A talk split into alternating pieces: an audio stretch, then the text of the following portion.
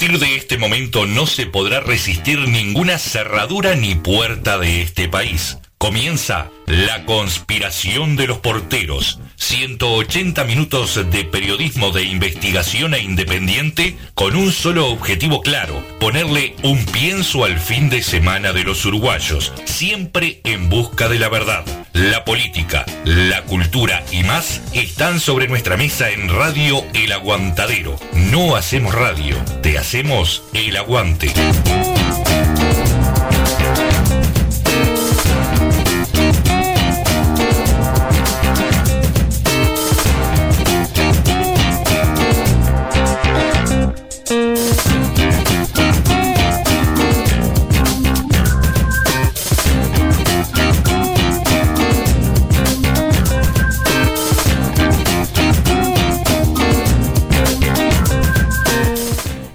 Estamos en la conspiración de los porteros, aquí en Radio El Aguantadero, en Pueblo Victoria, Montevideo, República Oriental del Uruguay, y volvimos, y que se sepa.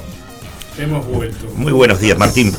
Buenos días, querido pueblo, todo tranquilo. Tranquilo, tranquilo, tranquilo, y acá con una semana bastante agitada, ¿no? Recuperándonos una semana muy, muy movida esta semana. Muy movida, muy movida. Así ha que, habido de todo. ¿qué le parece si nos vamos a las noticias? Vamos a las noticias.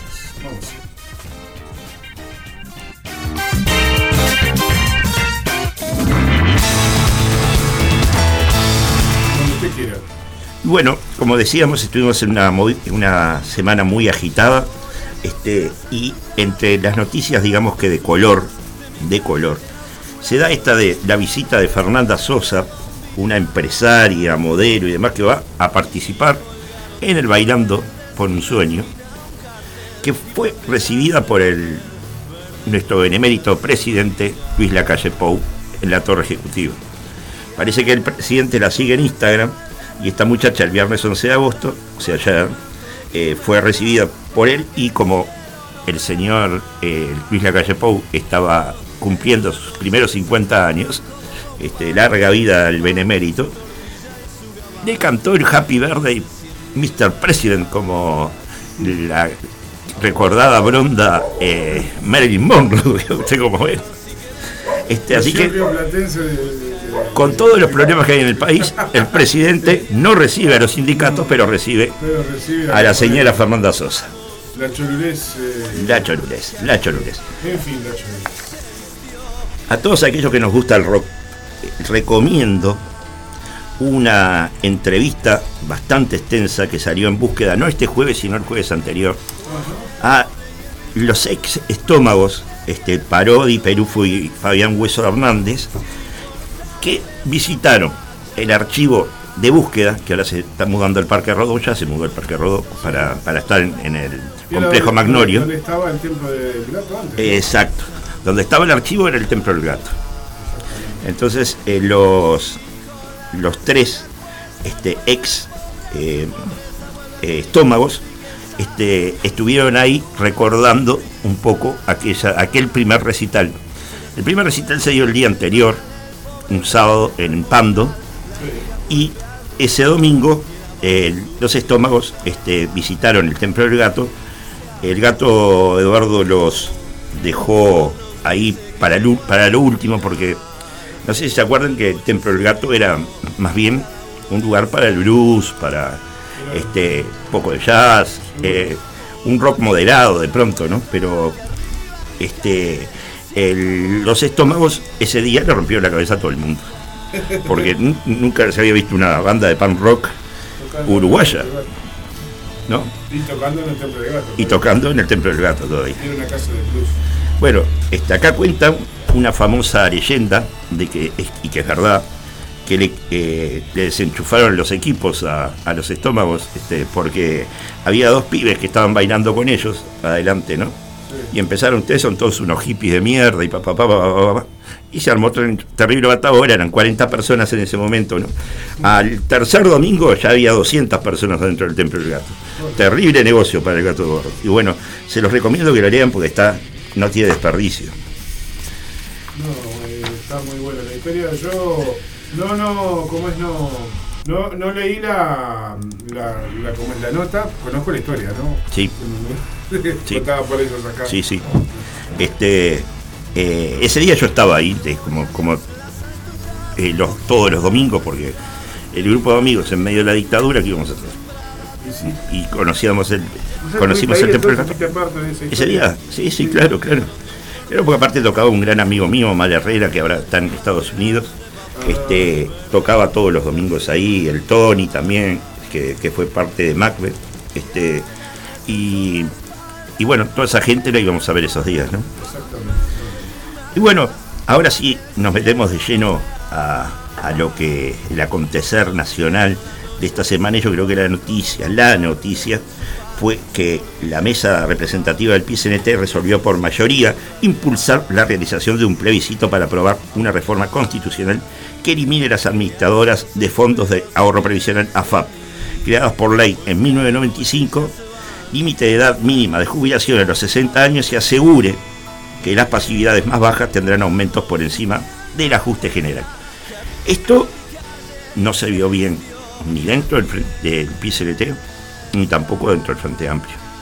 Este, lo que está procurando esta, esta digamos, eh, este brazo del PCRT que decidió votar el plebiscito, porque la gran mayoría, o sea, fueron mayoría, pero toda la otra parte, por más que fue una votación democrática y todo lo demás, van a tratar de intentar que esto se revierta.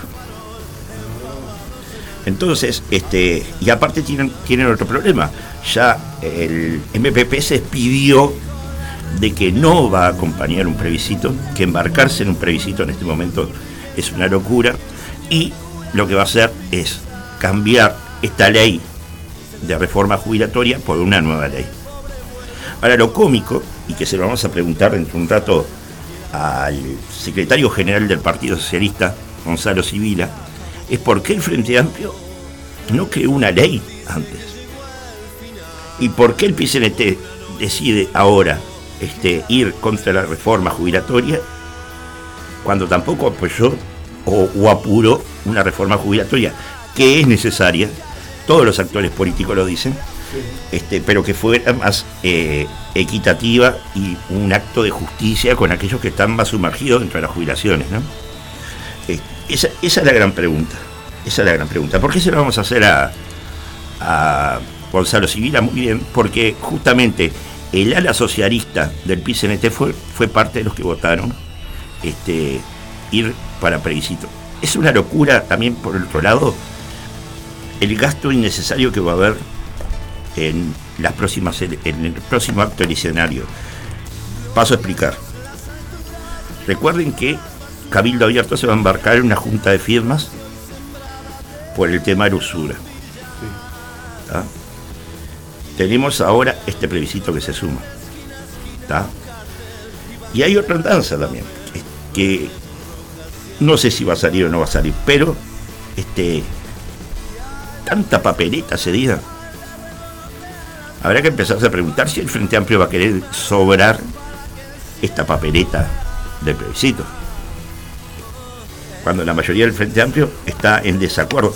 Por lo menos el MPP y el vergarismo están en completo desacuerdo con esta, con historia. No se sabe qué va a pasar con el Partido Comunista, espero que se expidan esta semana, pero que se viene, se viene. Que se viene, se viene. El Astori vergarismo, como decía. El Astori vergarismo, como decía el amigo, bueno, amigo mío no es, pero este, Manini Ríos. Don Guido Manini Ríos. Bueno, Orsi también se desmarcó de esta definición del PCDT por plebiscito. O sea que uno de los presidenciables dijo no. Pero la otra posible presidenciable, que es Carolina Cose, también se desmarcó ayer. O sea que ya se está vislumbrando cuál va a ser la postura del Partido Comunista.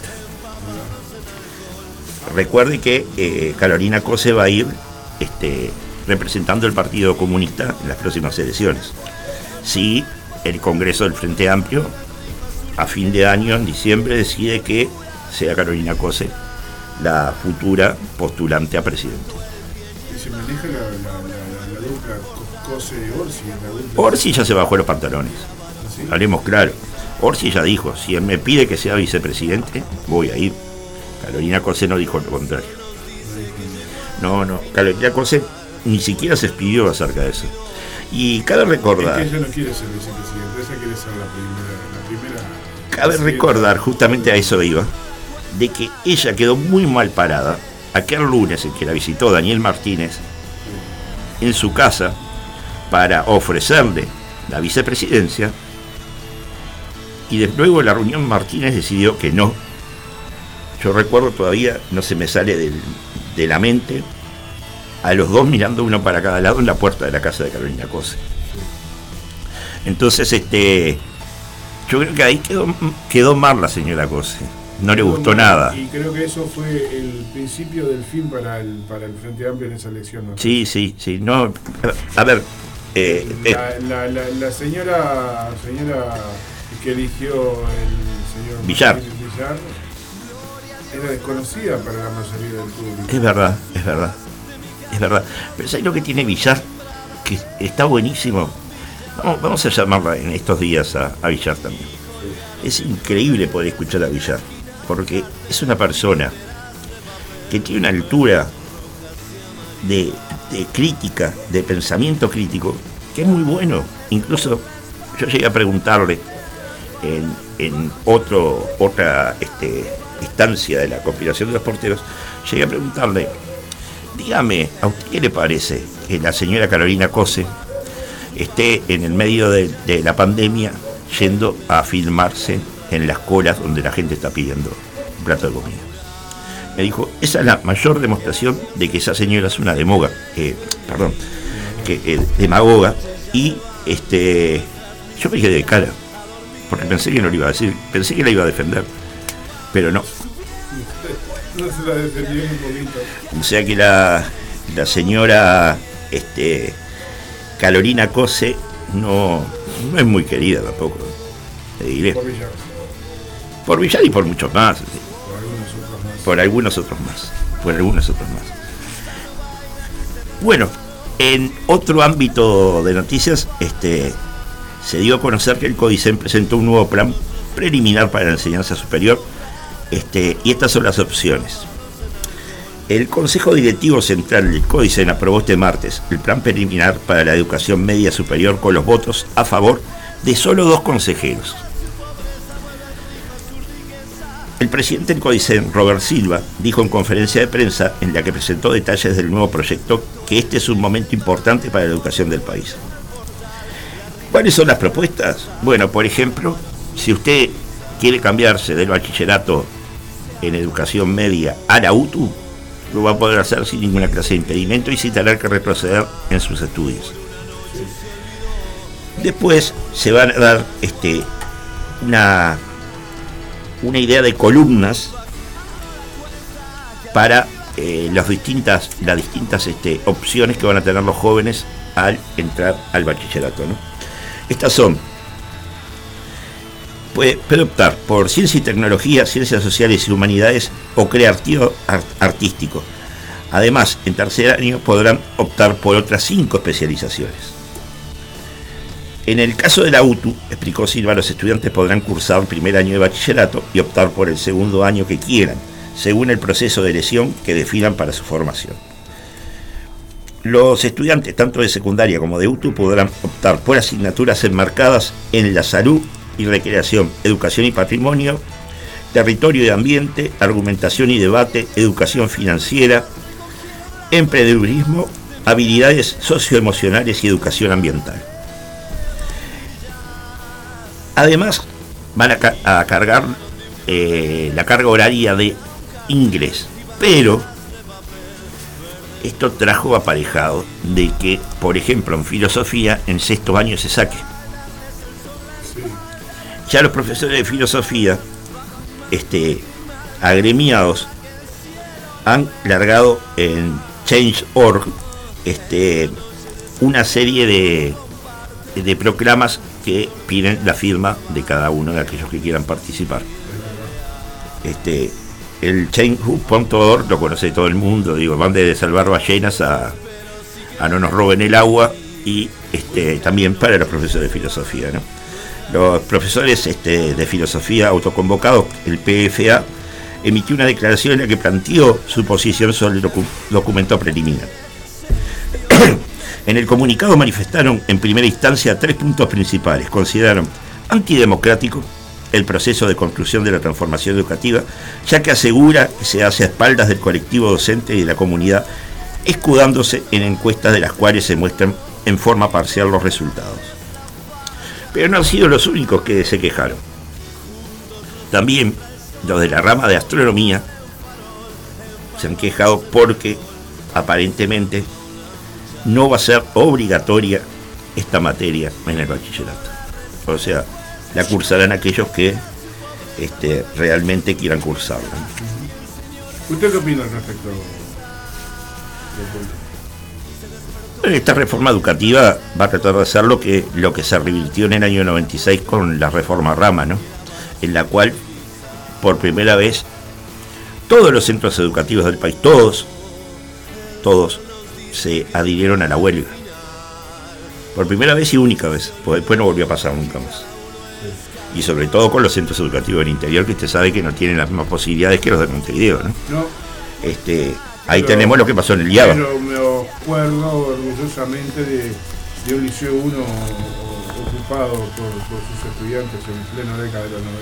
En Bueno. Artigas estoy hablando. En Artigas. En mi pueblo natal. Ahí va. Cosa que para aquella época parecía algo inaudito. ¿no? Sí, sí, sí.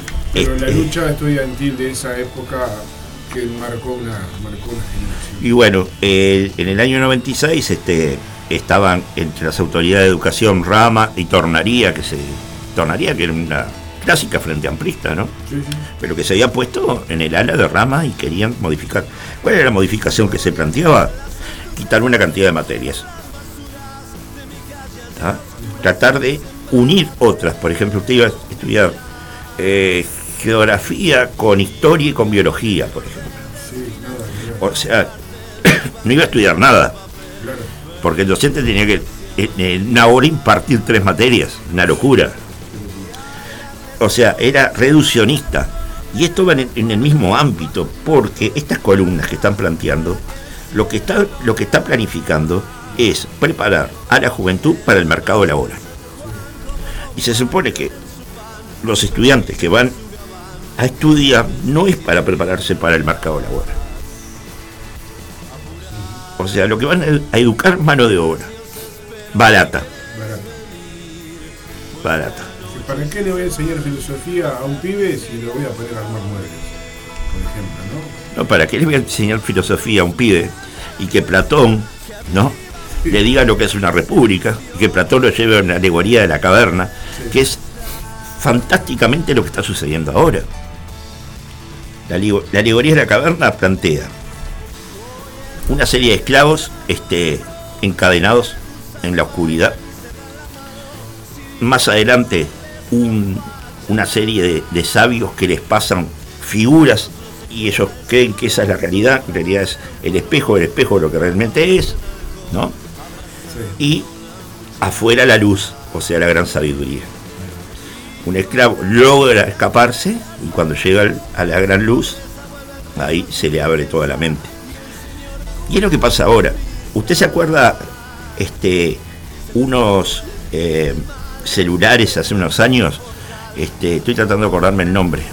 Eh, Black, a ver, para un poquito. Blackberry. Blackberry, exacto. ¿Usted sabe lo que es el Blackberry? Blackberry. No, dígame usted. No sé si te acuerdas, Martín, cuando engrillaban los pies de los, de los presos con una bola enorme en la cadena. Sí. El Blackberry es eso. O sea, mantenerte encadenado al aparato. Ah, Y todo lo que pasa por este aparato, que los jóvenes sobre todo van, ahora más los adultos también, ¿no? Pero van todo el día, este, es estar es- esclavizado de esto, que es una pantalla en realidad. La misma pantalla que veían los esclavos abajo de la alegoría de la caverna. Entonces, si vos le pones en la cabecita eso a un pibe de 14 o 15 años, le vas a estar este, aumentando su capacidad crítica y su pensamiento crítico. Y eso no conviene, sobre todo para el, el ámbito laboral. Exactamente. No obliguen, no, no, no, no, no los hagan pensar, por favor. Claro. Es, lo que quieren. Claro. El pueblo sometido es aquel que no, que no es culto. Que no, que no es culto. El pueblo sin cultura es un pueblo que además repite los errores del pasado. Totalmente, totalmente. totalmente. Bueno, estamos en la rendición de cuentas. Así estamos. La semana que viene ya se va a votar en diputados. El señor benemérito presidente Luis Lacalle Pou está preocupado este, de que no le desmembren el plan de salud mental este, con reasignaciones por la rendición. ¿no? Este plan de salud mental va a también abarcar las adiciones. Y hay un, interesante, un interesante dinero este, que va hacia ese lado. ¿no? A ver, el plan de salud mental lo estamos esperando, lo estamos esperando todos. Se nos están se nos están matando los jóvenes, se nos están matando los viejos. Este, no hay una, no hay una buena, un buen reglamento, un, proyecto importante en cuanto a salud mental. Todavía no se ha presentado. Está todo atado, atado con alambre en esa materia. Y no hemos logrado avanzar.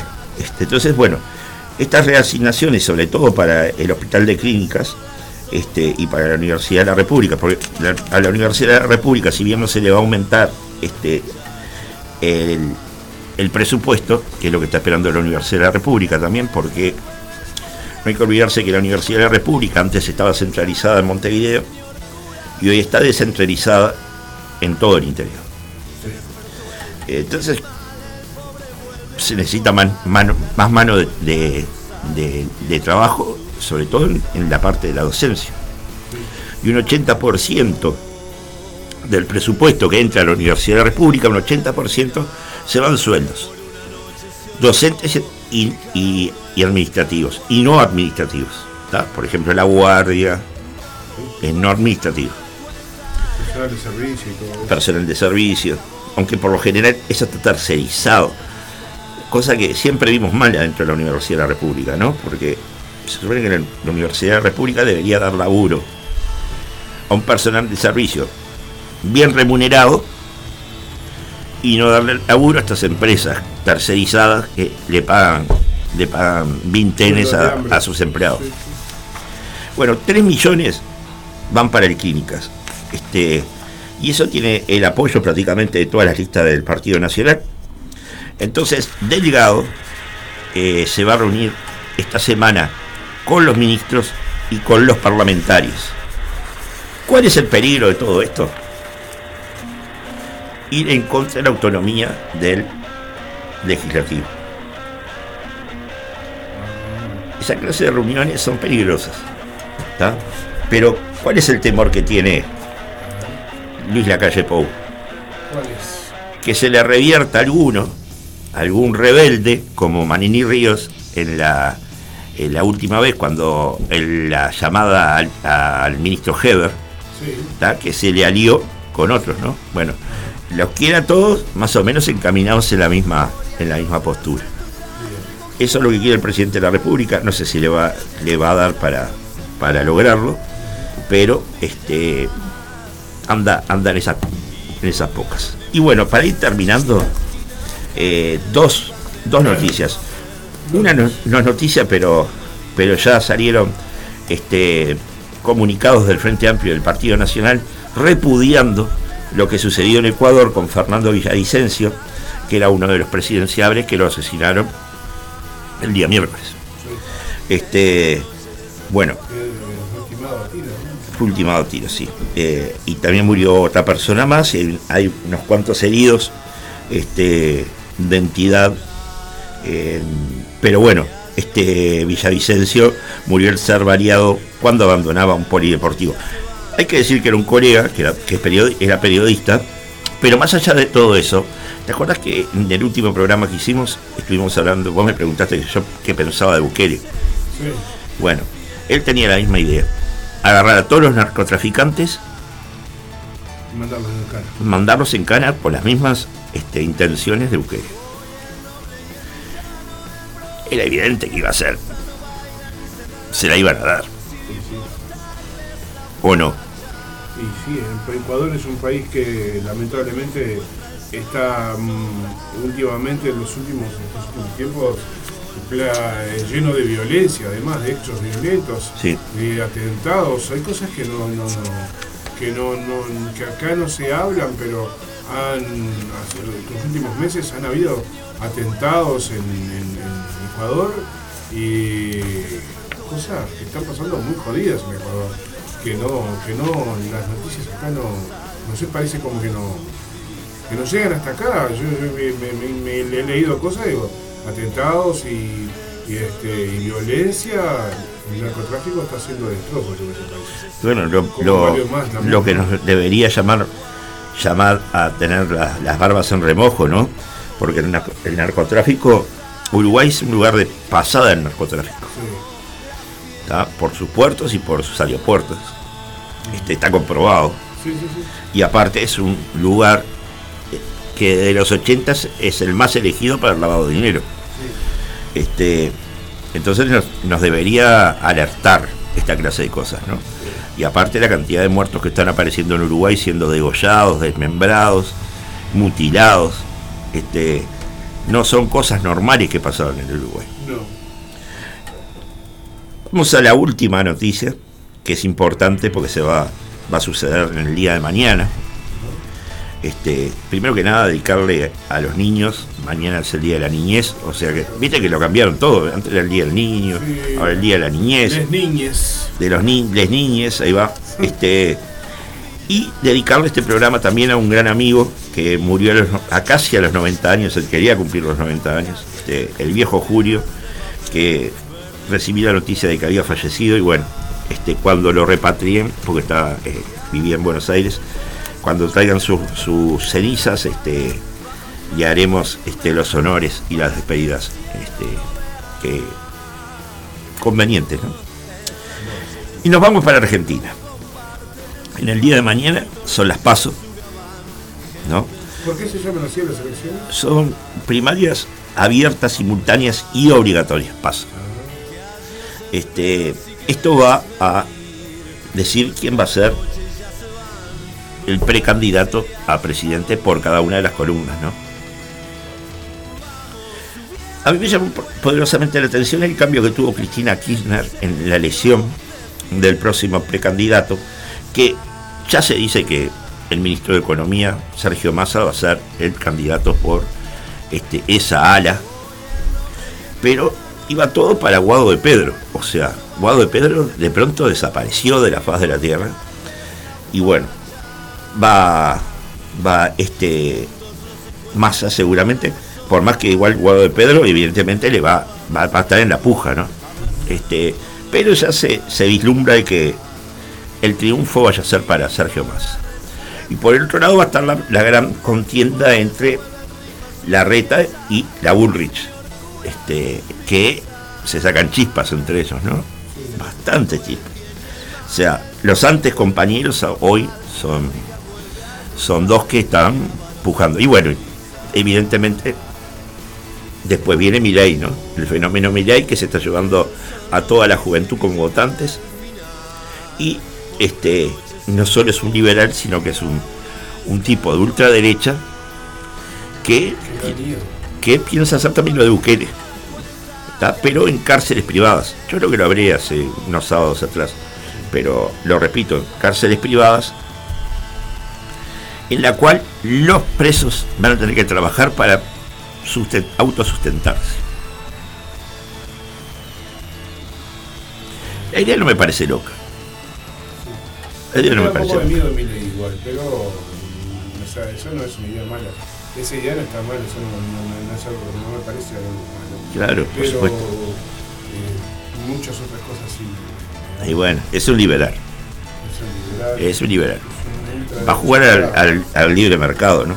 Y la ultraderecha está llegando, está llegando con pasos agigantados. Usted no, no se olvide lo que pasó en España, no se olvide lo que pasó en Italia.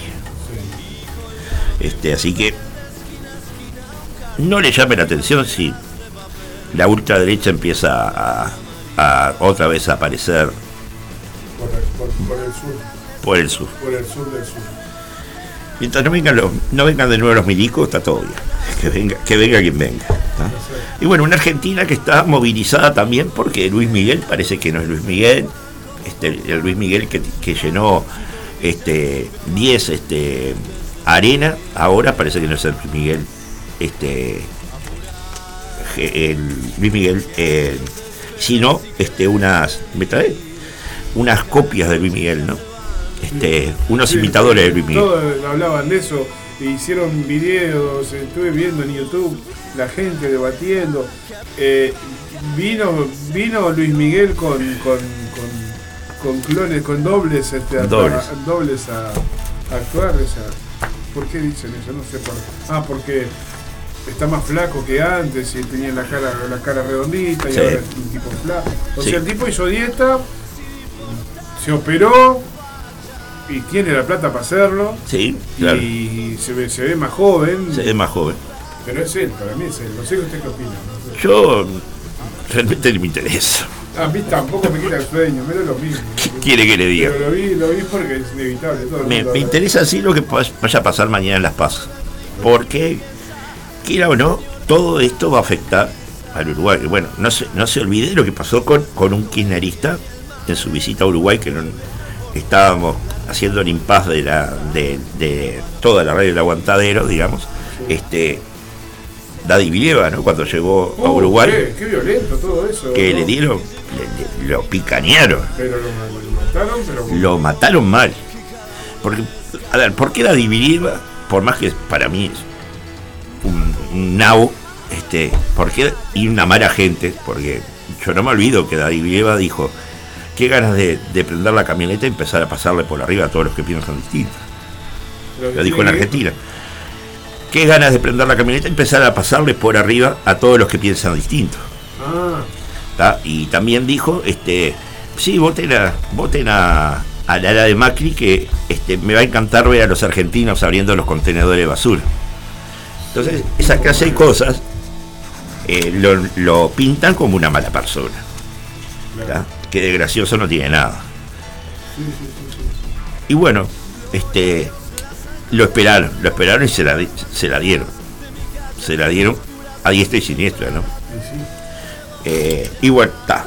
Eh, era por eso que decía que me, me interesa ver lo que va a pasar en Argentina, porque nosotros dependemos de Argentina. Nos guste o no, dependemos de Argentina. O sea que veremos cómo, cómo sigue esta, esta cosa. Mañana habrá que estar atentos. Y para las, evidentemente para las elecciones argentinas, tendremos que comprar el pop, sentarnos tranquilos a ver qué pasa a fin de año cuando haya un nuevo presidente. ¿no? ¿Qué le parece si nos vamos a una pausa? Vamos a una pausita, vamos a escuchar eh, Buena Vida o qué quiere escuchar usted. Ponga, ponga, ponga. Buena Vida, Darno Sanz. Ya venimos. miserias a dormir.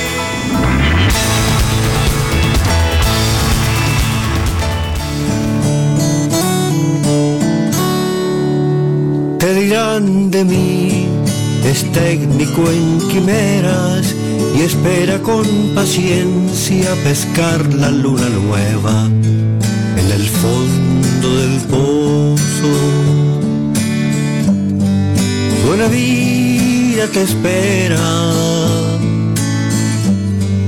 buena vida te espera.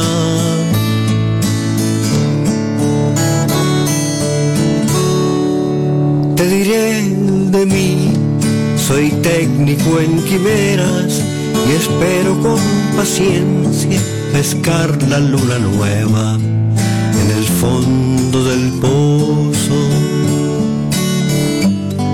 Y espero con qué fuerza, porque no solo soy el pensamiento, el acto. Soy el hombre que sueña. Soy el hombre que sueña. Soy el hombre que sueña. Soy el hombre que sueña. Soy el hombre hombre que sueña. Soy el hombre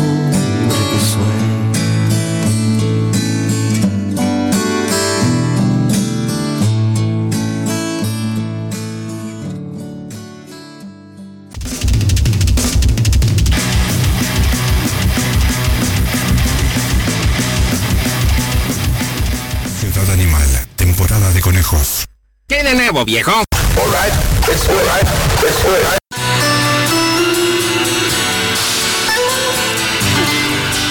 El 19 de agosto se quiebra la cuarta pared y se inaugura oficialmente el primer ciclo de Animal Sessions. Ciudad Animal se reinventa para vos. En esta primera edición contaremos con la presencia de Triple G, Los Mermelada, Espantajo y cierra la noche Niño Nómade. Cuatro bandas muy recomendables estarán pisando el escenario del Templo de Momo, en General Flores 26-21 entre Rivadavia y Guadalupe a partir de las 21 horas. Puntual. La entrada en puerta 250 pesos. O te podés hacer de ella comunicándote con nosotros al WhatsApp Animal 091-353-794. O venite hasta la radio en el horario del programa los miércoles de 18 a 20 horas.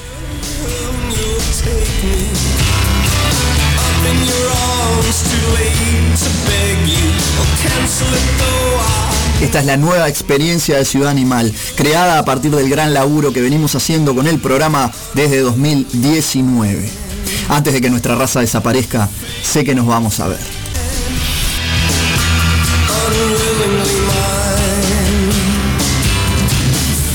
Auspician y apoyan Radio El Aguantadero, Psicosis Masiva, La Sala del Tiempo, Galletas Locas, Hembras Grove Shop, Psico Uy, Punto 77, Melópolis Capital y el Templo de Momo. ¿Nos vemos ahí? ¡Claro que sí!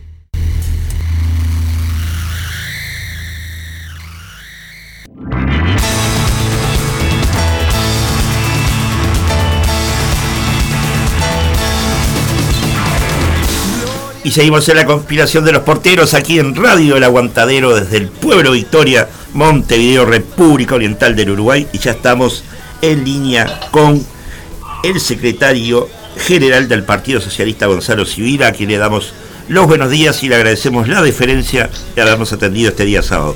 Buenos días, Gonzalo. Buenos días, un gusto conversar con usted. Muchas gracias. Gonzalo, primero preguntarte este, acerca de estos cambios que han habido en el Partido Socialista en este último tiempo, ¿no? Este es un Partido Socialista que ya no es tan moderado, por lo menos en mi percepción, ¿no?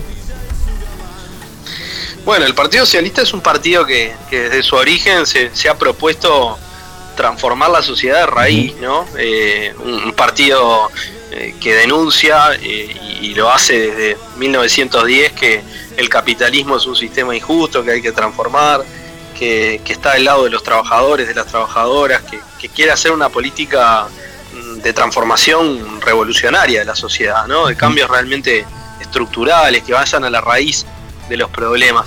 Eh, así que bueno, esa es nuestra identidad. Eh, a lo largo de la historia, eh, el partido ha, buscado los caminos para aportar de la mejor manera posible a la libertad, a la emancipación de, de la gente. Este, y, y, bueno, en este momento histórico, como en otros, eh, se dio un proceso de discusión respecto de la línea que estábamos siguiendo, uh -huh. del camino que estaba siguiendo el partido, de qué significa de alguna manera ser socialista en Uruguay hoy.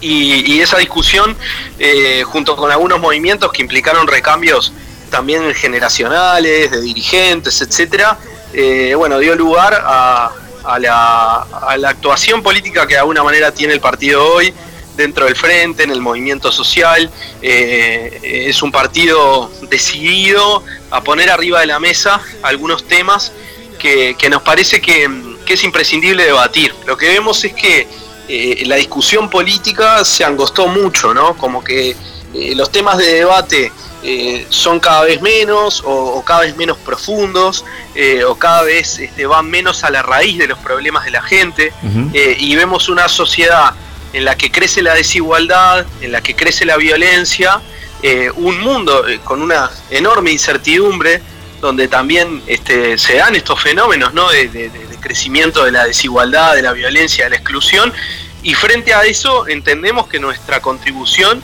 eh, en el Uruguay es, entre otras cosas, poner arriba de la mesa eh, algunos debates de fondo sobre cómo vivimos, sobre cómo organizamos la producción, sobre cómo viven nuestros compatriotas en algunos territorios del país y, de las ciudades del área metropolitana, sobre cómo encarar el problema de los ingresos, de los salarios, de las jubilaciones y pensiones, sobre cómo democratizar algunas instituciones del Estado, como las Fuerzas Armadas, como las Fuerzas de Seguridad. Eh, en definitiva, un, pool de temas que este, hacen que bueno, hoy se vea al Partido Socialista como eh, haciendo algunos planteos eh, que pueden parecer un poco osados o audaces respecto de otros planteos que se escuchan en el, en el debate público. Pero bueno, ese ha sido históricamente nuestro, nuestro rol y después de 15 años de contribuir en un gobierno eh, como el gobierno del Frente Amplio, con muchísimas luces y realizaciones, pero también con, con debilidades sobre las que hemos procesado una autocrítica, eh, bueno, nos, nos, hemos puesto también a debatir eh, sobre, sobre nuestro rol en el, en el presente y, esto que estamos tratando de hacer es un poco la, la conclusión de ese debate democrático. ¿no? Sin duda, este, yo te, decía lo, de, lo del ala radical, eh, siempre pensé de que, por ejemplo, el Polo Gargano es un tipo radical y, este, y que no cedía tan fácil, ¿no? Sí, bueno, el Polo eh, fue un referente importantísimo del partido, bueno, de la salida de la dictadura hasta, hasta la, etapa del gobierno, jugó un rol fundamental. Lo había jugado como militante y dirigente del partido antes de la dictadura también, pero sí él tenía la característica de ser un, hombre eh, renovador en el sentido de, hacer propuestas de cambio, de transformación de la propia izquierda. Eh, él, él, decía a veces hay algunos dentro de la izquierda que se llaman renovadores y nunca renovaron nada. Y él realmente eh, eh, fue un hombre que, trajo mucha renovación, mucha transformación a la izquierda política en Uruguay, eh, pero a la vez este, un, hombre muy firme en sus convicciones, que nunca dejó de denunciar la desigualdad, la explotación, la injusticia de la concentración económica, de la violencia de los sectores del poder y, que además siempre fue muy firme en sus posiciones antiimperialistas, en sus posiciones de defensa de la integración latinoamericana. Bueno, fue el primer canciller de, los gobiernos del Frente Amplio y jugó un papel muy importante, recordarán el, episodio de la discusión sobre el Tratado de Libre Comercio con Estados Unidos. Bueno, Gargano fue fundamental para que ese tratado, que era muy negativo para el país, que generaba más dependencia, eh, no fuera aprobado, ¿no? Del mismo modo que jugó eh, desde la oposición en años anteriores un papel muy importante para que no se privatizaran las empresas públicas en Uruguay, ¿no? Se puso al frente de esa lucha, al frente de la lucha también eh, contra la, asociación de ANCAP con privados en el año 2003, o sea, el Partido Socialista a través de Gargano y de otros compañeros y compañeras, recordamos en estos años este, también con mucha fuerza la figura de Guillermo Chiflet, claro. Eh, una figura señera que además eh, quedó marcada a fuego por, por muchas de sus contribuciones y, en el último tiempo por haber renunciado a su banca de diputado, por no compartir eh, algunas, algunas este, orientaciones, decisiones que también tenían que ver con, bueno, en este caso los temas de la política de defensa y de la política internacional. Este, José Díaz, que fue el ministro del Interior en el primer gobierno del Frente y que llevó adelante eh, cambios en la política de seguridad, en la política penitenciaria, eh, que fueron realmente muy grandes. ¿No? Y fue muy golpeado por la derecha, un compañero también muy consecuente. O sea, realmente hay referencias en las que nosotros también podemos mirarnos como para tratar de, de, alguna manera estar a la altura, ¿no? Sin duda, sin duda. otra de las cosas que me llama la atención, digo, eh, recordar primero que nada que el Partido Socialista debe ser uno de los partidos más antiguos en este país. El Partido Comunista, dos partidos de ideas, eh, luego se integraron al Frente Amplio, ¿no? Este, y el Frente Amplio eh, después tuvo como partido una cantidad de, fracciones que venían de, los partidos tradicionales, ¿no? Este, pero el Partido Socialista votaba muy bien dentro del Frente Amplio yo creo que Democracia Avanzada y el Partido Socialista en los 90 votaban, eh, tenían la mayoría de los votos, creo no equivocarme.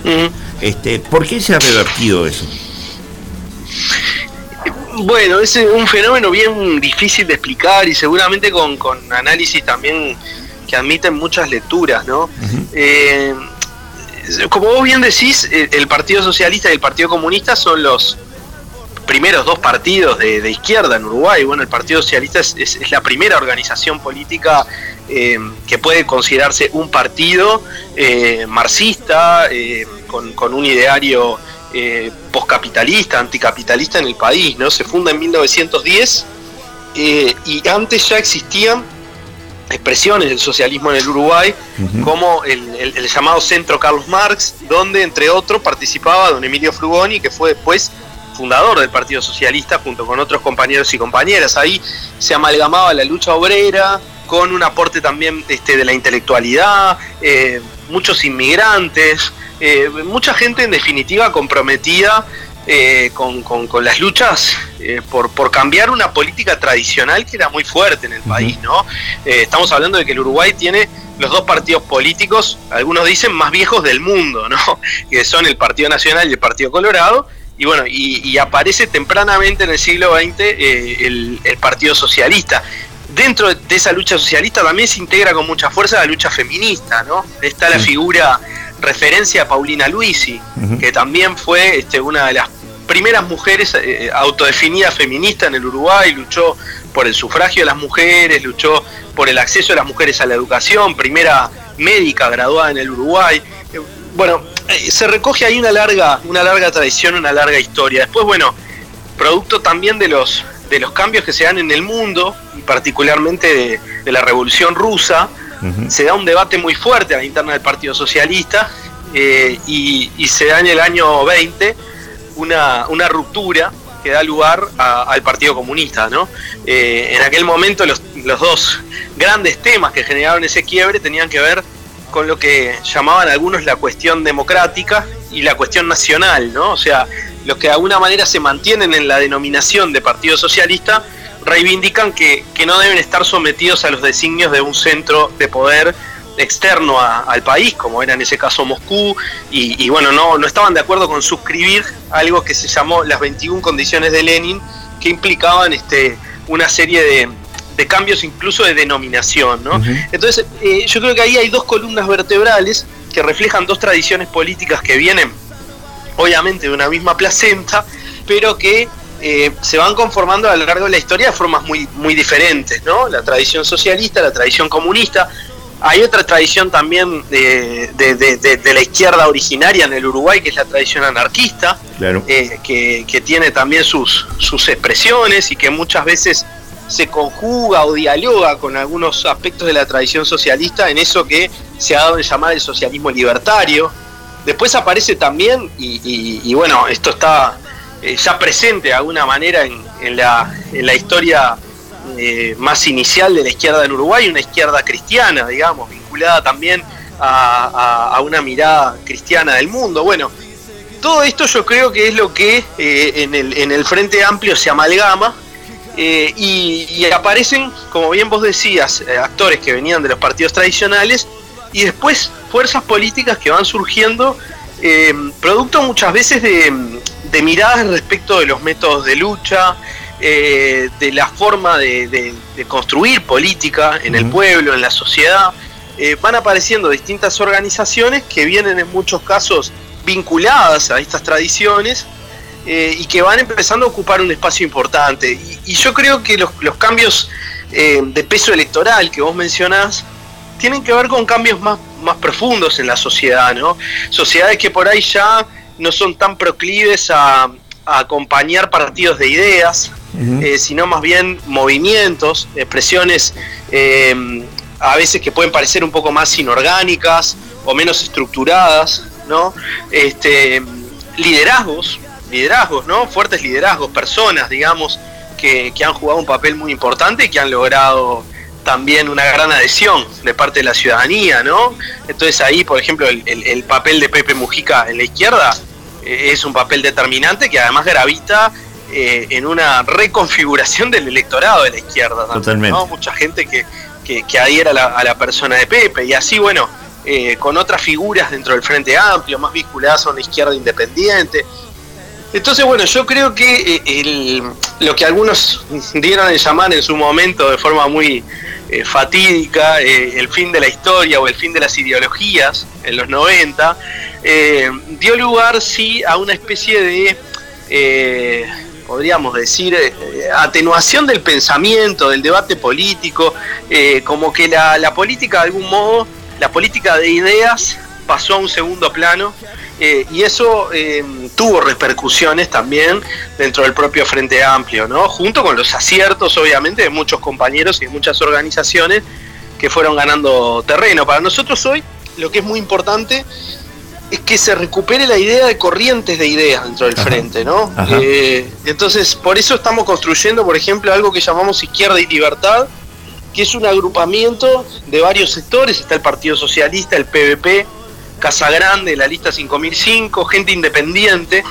Bueno, lo que queremos expresar ahí es una corriente de ideas que viene de la tradición socialista, de la tradición libertaria, eh, esto de alguna manera confluyendo en un espacio dentro del frente y visualizamos esa corriente, por otro lado, una corriente comunista que también tiene sus espacios de alianzas, una corriente, eh, algunos podrían decir nacional popular, más vinculada a al MPP y también su espacio de alianzas, y una corriente más progresista o liberal progresista que se expresa en, ese espacio que, los compañeros han llamado convocatoria serenista. ¿no? A nosotros nos parece que eso, si bien no agota todo el mapa del Frente Amplio, eh, es, una, es una aproximación bastante certera de las corrientes de ideas que existen dentro del Frente y, nos parece importante que, que eso se exprese. ¿no? Esa agrupación es, bastante amplia este, y va toda a apoyar a Carolina Cose como futura precandidata. Bueno, las organizaciones que integramos Izquierda y Libertad, los partidos, las organizaciones que integramos Izquierda y Libertad, si cada una se ha ido pronunciando por el apoyo a COSE. ¿no? no nos conformamos por eso, no nos conformamos como corriente por eso, de hecho hay gente independiente dentro de Izquierda y Libertad a la que no le hemos preguntado eh, qué candidatura piensa apoyar, ¿no? Eh, esto es una corriente de ideas, insisto, pero las organizaciones que formamos parte de Izquierda y Libertad hemos, hemos coincidido, cada una a su tiempo, en este, el apoyo a Carolina, y eso tiene que ver seguro con rasgos de Carolina, con características de ella que nosotros creemos eh, los socialistas creemos y, sabemos que los otros compañeros de, de, las otras organizaciones de izquierda y libertad también, que coinciden con las banderas que, nosotros levantamos, ¿no? Eh, por eso esta definición. A Carolina también la apoyan otros, otras organizaciones que no forman parte de Izquierda y Libertad, por ejemplo el Partido Comunista o, u otras organizaciones más. Sí, sí, pero ya, más o menos se va, se va viendo para dónde va la cosa, digo. Sí, creo que ya está bastante delineado los apoyos que tiene cada una de las posibles precandidaturas. Carolina ha cuidado mucho el tema de los tiempos también, no ha tratado de no anticiparse eh, oficializando una precandidatura eh, ahora, porque este es un momento de discutir contenidos, de discutir propuestas, ¿no? Nosotros, por ejemplo, estamos planteando la necesidad de, poner sobre la mesa eh, un plan nacional contra la desigualdad. Creemos que, el país necesita un horizonte de cambio profundo que esté centrado en combatir las desigualdades, que tenga como un componente fuerte el cambio productivo, por otro lado, unas políticas sociales más comunitarias que fortalezcan los barrios, que fortalezcan la organización de la gente. Eh, eso nos parece que es la prioridad hoy, discutir estas cosas. Eh, y bueno, llegado el momento, expresar eso también a través de precandidaturas. Y, Carolina, por sus características, que es una mujer eh, valiente, una mujer audaz, una mujer con, con mucha capacidad también de, análisis y de reflexión sobre las políticas, eh, que gobierna en base a evidencia, que ha apostado a través de la Intendencia de Montevideo, esto se ve muy claramente a la participación en la construcción de las políticas, bueno, eh, con un gran conocimiento del mundo productivo, del mundo de la tecnología, que hoy también es muy importante para pensar eh, los cambios en el mundo del trabajo, en fin, ese perfil nos parece que es el perfil que más cuadra, digamos, con un proyecto de, transformación profunda, ¿no? Que es lo que buscamos. Igual es un personaje bastante, este, digamos que eh, polémico, ¿no? y bueno, la- la- las referencias políticas que tienen eh, mayor conocimiento público y mayor adhesión en general son polémicas, ¿no? O sea, es decir, es, es difícil que, que un referente o una referente político sea sea querida por todo el mundo, digamos, Claro. ¿no? Seguramente genera muchas adhesiones y también alguna gente que, que no que, que no le pasa lo mismo. Y bueno, eso es parte de- también de la, de la dinámica, digamos, de, de- de las sociedades, ¿no? El Partido Socialista y el PVP han visto eh, con buenos ojos el tema de esta eh, decisión del PIB-CBT de este, ir a plebiscito por la reforma jubilatoria. Este, contanos un poco de eso. Sí, bueno, eh, en el caso nuestro, en el caso del Partido Socialista y creo que en el caso de los compañeros del PVP también, eh, nuestra definición sobre este tema fue anterior a la del movimiento sindical. Nosotros, en, en el caso del, del Partido Socialista, el 24 de junio, el Comité Central del partido tomó una resolución unánime donde plantea que eh, entiende, primero que es necesario ir hacia una reforma constitucional amplia, ¿no? Eh, y, y esto sabemos que hoy no está en la agenda de debate, pero nosotros insistimos hace muchos años, te diría, con la necesidad de una reforma constitucional amplia y profunda. Pero parados en el tema de la seguridad social, expresamos que entendemos que es este, positivo ir a una consulta popular, a un plebiscito, y que ese plebiscito eh, no debería ser una especie de referéndum encubierto, es decir, eh, consultar en contra o a favor de la ley del gobierno.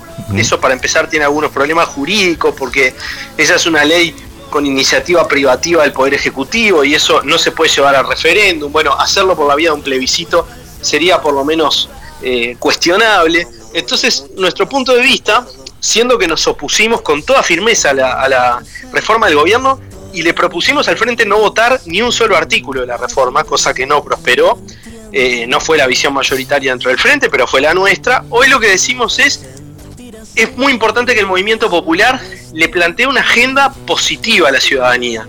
¿Qué queremos hacer con la seguridad social? Y ahí están estos tres puntos.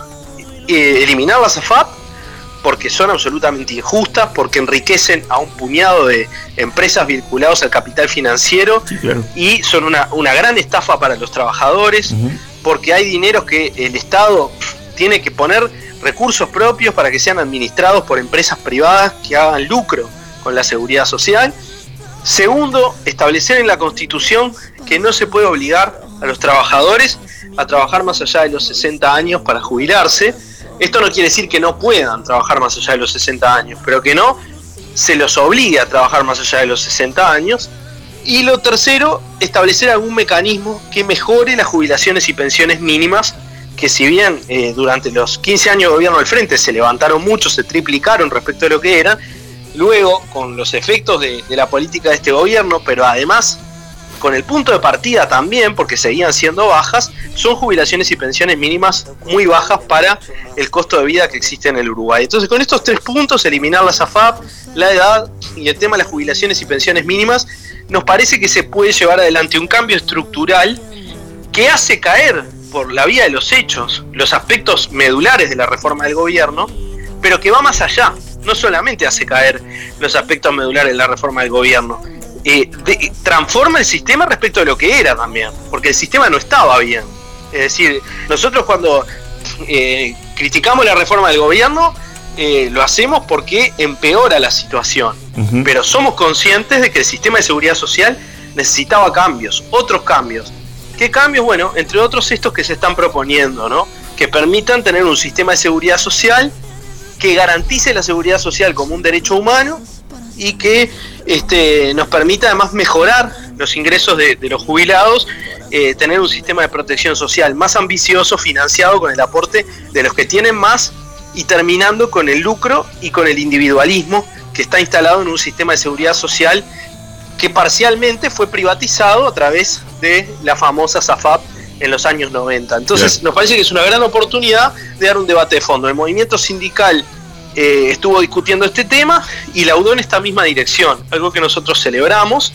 Eh, primero celebramos su independencia política porque en los días previos a, a la resolución del movimiento sindical se escucharon muchas voces, incluso de la izquierda política, contrarias a esta, a esta mirada y, y partidos y organizaciones importantes dentro del Frente Amplio tenían otra visión. O no ir a un plebiscito o ir a un plebiscito que fuera más parecido a un referéndum, ¿no? En contra de la ley del gobierno, pero no metiendo los temas de la SAFAP, eh, estableciendo el, tope de la edad, etcétera. Bueno, el movimiento sindical dio su discusión, eh, prevaleció la, la posición esta que nosotros, en este caso además, este, compartimos y nos parece muy importante que este tema sea parte de la discusión eh, hacia adelante del país, ¿no? Este, ensancha el debate democrático, le permite a la ciudadanía participar.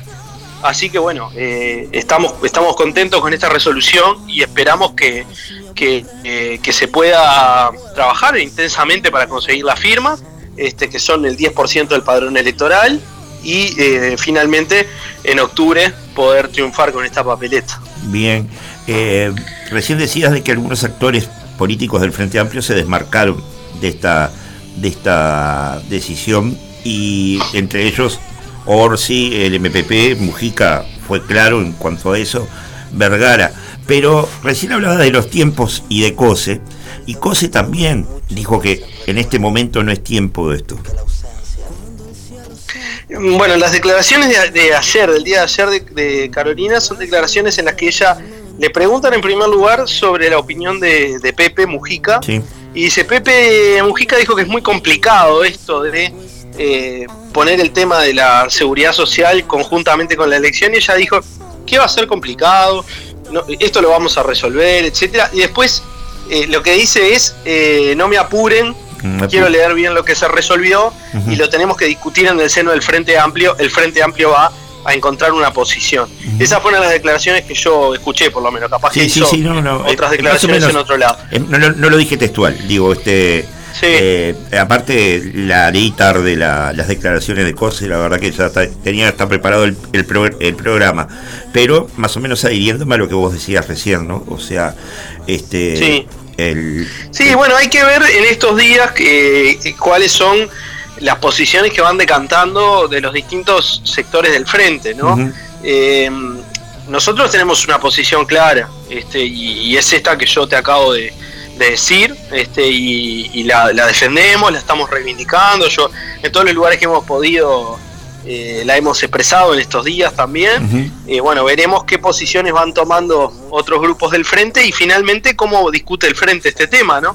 Porque mm, el Frente Amplio y el movimiento sindical eh, no, no son lo mismo, son dos espacios diferentes, es muy importante la independencia política del movimiento sindical eh, y el Frente Amplio tendrá sus espacios de debate y verá cómo se posiciona y qué hace también con las distintas miradas que tenemos las organizaciones que lo integramos, ¿no?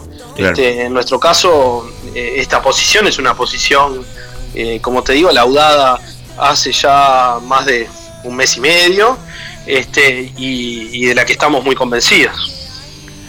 Por último, Gonzalo, este, esta- este tema de la reforma jubilatoria, porque no fue una reforma de seguridad social como se decía, esto fue una reforma jubilatoria, no sale de ahí. Sí, Este, sí, totalmente. ¿Está dentro del proyecto del Frente Amplio a partir del año 25, ese documento que le entregaron a Pereira hace poco?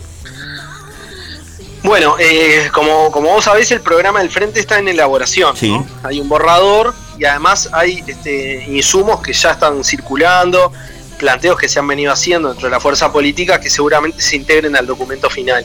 Eh, está claro, y el Frente Amplio esto, eh, digamos que ya lo resolvió, que eh, el Frente se compromete a presentar eh, una nueva propuesta de reforma, sí, de la seguridad social integral, a partir de un diálogo este, entre los distintos actores, luego de, de iniciado el, el- el gobierno en eh, el primero de marzo del, del 2025. ¿no? Esto en el caso, obviamente, que al Frente Amplio le toque, le toque gobernar, que es algo para lo que todavía tenemos que trabajar mucho. Claro. Eh, lo cierto es que esa definición no es contradictoria, por lo menos desde nuestro punto de vista, con la definición de ir a un plebiscito. A ver, eh, ¿qué forma más eh, democrática y más abierta de diálogo entre la ciudadanía puede existir que colocar arriba de la mesa eh, tres propuestas bien concretas y que la gente se expida? No mediada por nadie, eh, ni, ni en una lógica de representación, sino directamente participando, votando. Bueno, esas tres definiciones, en caso de ser aprobadas, marcarían la cancha de la propuesta que se, que se vaya a presentar por parte del futuro gobierno. Eh, nos darían un marco más claro respecto de qué quiere la sociedad con una reforma de la, de la seguridad social, ¿no? Sin duda, sin duda. Recordarle también al público, hoy nombraste el fin de la historia, ¿no? Eh, diez años después Fukuyama dijo que se había equivocado. Por suerte no se dio. Sí, sí, tal cual, tal cual. Te mando un fuerte abrazo, Gonzalo. Muchas gracias por haber estado en los micrófonos de Radio El Aguantadero y bueno, hasta una nueva oportunidad. Bueno, muchas gracias a vos, siempre una, una alegría conversar con ustedes y adelante con ese proyecto de, de comunicación. Saludos ahí a- al barrio y a la comunidad. Muchas gracias. Chao, chao. Y bueno, pasó Gonzalo Civila, este, el, el secretario general del Partido Socialista, y nos vamos a una pausa. Duele mucho más el recuerdo que la ausencia. Cuando el cielo se torna gris, las luces no entienden qué hora es. Sentir así no es la cuestión, no distingo el corazón de la razón, todo ilusión.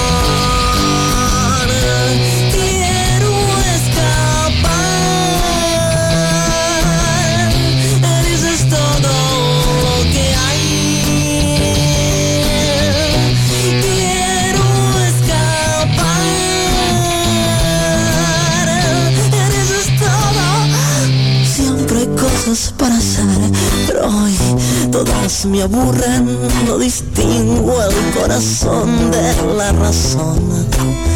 Todo ilusión.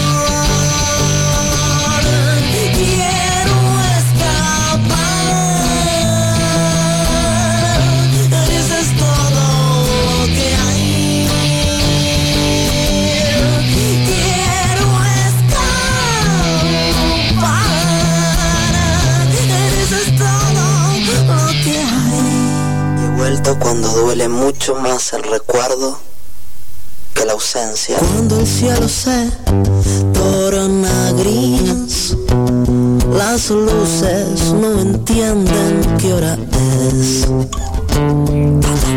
Sentir así no es la cuestión, no distingo el corazón de la razón, todo ilusión.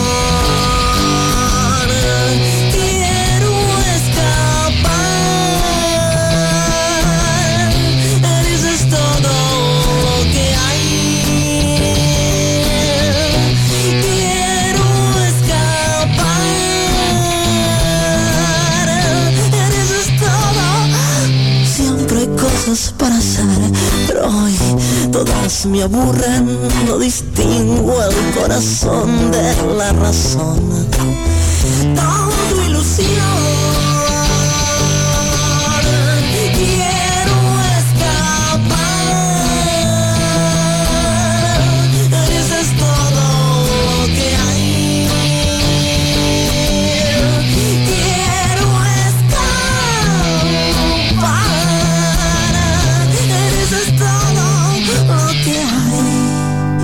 Cuando duele mucho más el recuerdo. Y seguimos en la conspiración de los porteros aquí en Radio El Aguantadero desde el pueblo Victoria, Montevideo, República Oriental del Uruguay. Y ya estamos en comunicación con el doctor Ovenir Sartú, a quien le damos los buenos días y le agradecemos la deferencia de habernos atendido en este día sábado. Muy buenos días, Ovenir. Buenos días, un gusto hablar con ustedes. ¿Cómo Muchas no? gracias. Y empecemos hablando de esta conformación del movimiento Uruguay Soberano. Sí. Bueno, Uruguay Soberano es ante todo un movimiento ciudadano, es decir, no es un partido político, no presenta listas, no participa en las elecciones, sino que y tampoco es un movimiento sindical ni una ONG, es una, eh, una estructura creada por eh, uruguayos de a pie que se plantea un tema central, ¿no? que es la defensa de la soberanía del Uruguay, de nuestra capacidad de decidir sobre nuestro territorio y sobre nuestros recursos, en momentos en que eh, los intereses económicos se están comiendo todo, ¿no? O sea, a través de contratos que se firman en secreto, hemos entregado eh, el agua del río Uruguay, el agua del río Negro, el puerto de Montevideo, la vía férrea que se va a construir, ahora el agua de los acuíferos para fabricar hidrógeno verde. Eh, eh, bueno, andan en la vuelta el contrato de Google para, para usar agua, millones de litros por día para refrigerar sus máquinas. Eh, en fin, es, es, como una especie de desembarco para llevarse el agua y otros recursos como el puente, la vía, gratis. Uruguay invierte y las son para los, las empresas estas transnacionales que vienen. Eh, no le dejan nada a Uruguay porque están exonerados de impuestos, porque trabajan en zona franca, eh, porque no pagan el recurso más valioso que están usando. tanto la celulosa como el hidrógeno verde tiene como prácticamente su materia prima es el agua. El agua dulce aparte. el agua dulce y no la pagan. Eh, es decir, han llenado el país de eucaliptos Te escucho cortado, venir. Después usan el agua para, ah, perdón, usan el agua para producir eh, celulosa y los otros para producir hidrógeno verde. Sí. Y no pagan, no pagan. Es decir, si a uno le dicen, mira, haz lo que quieras, tenés todo el agua que quieras. Bueno, hoy el agua es un bien valiosísimo, estratégico, además, que se, cotiza en bolsa, que, por el cual las empresas están desesperadas, empresas transnacionales y nosotros somos los hijos de la pavota que lo estamos, le estamos entregando gratis. Pero no solo entregándola, sino invirtiendo dinero para que vengan a llevársela gratis, liberándolos de impuestos y, sin llevar ninguna utilidad en el negocio. Es decir, es una cosa inadmisible. ¿Y cómo lo hacen? Bueno, a través de contratos que se firman los distintos gobiernos.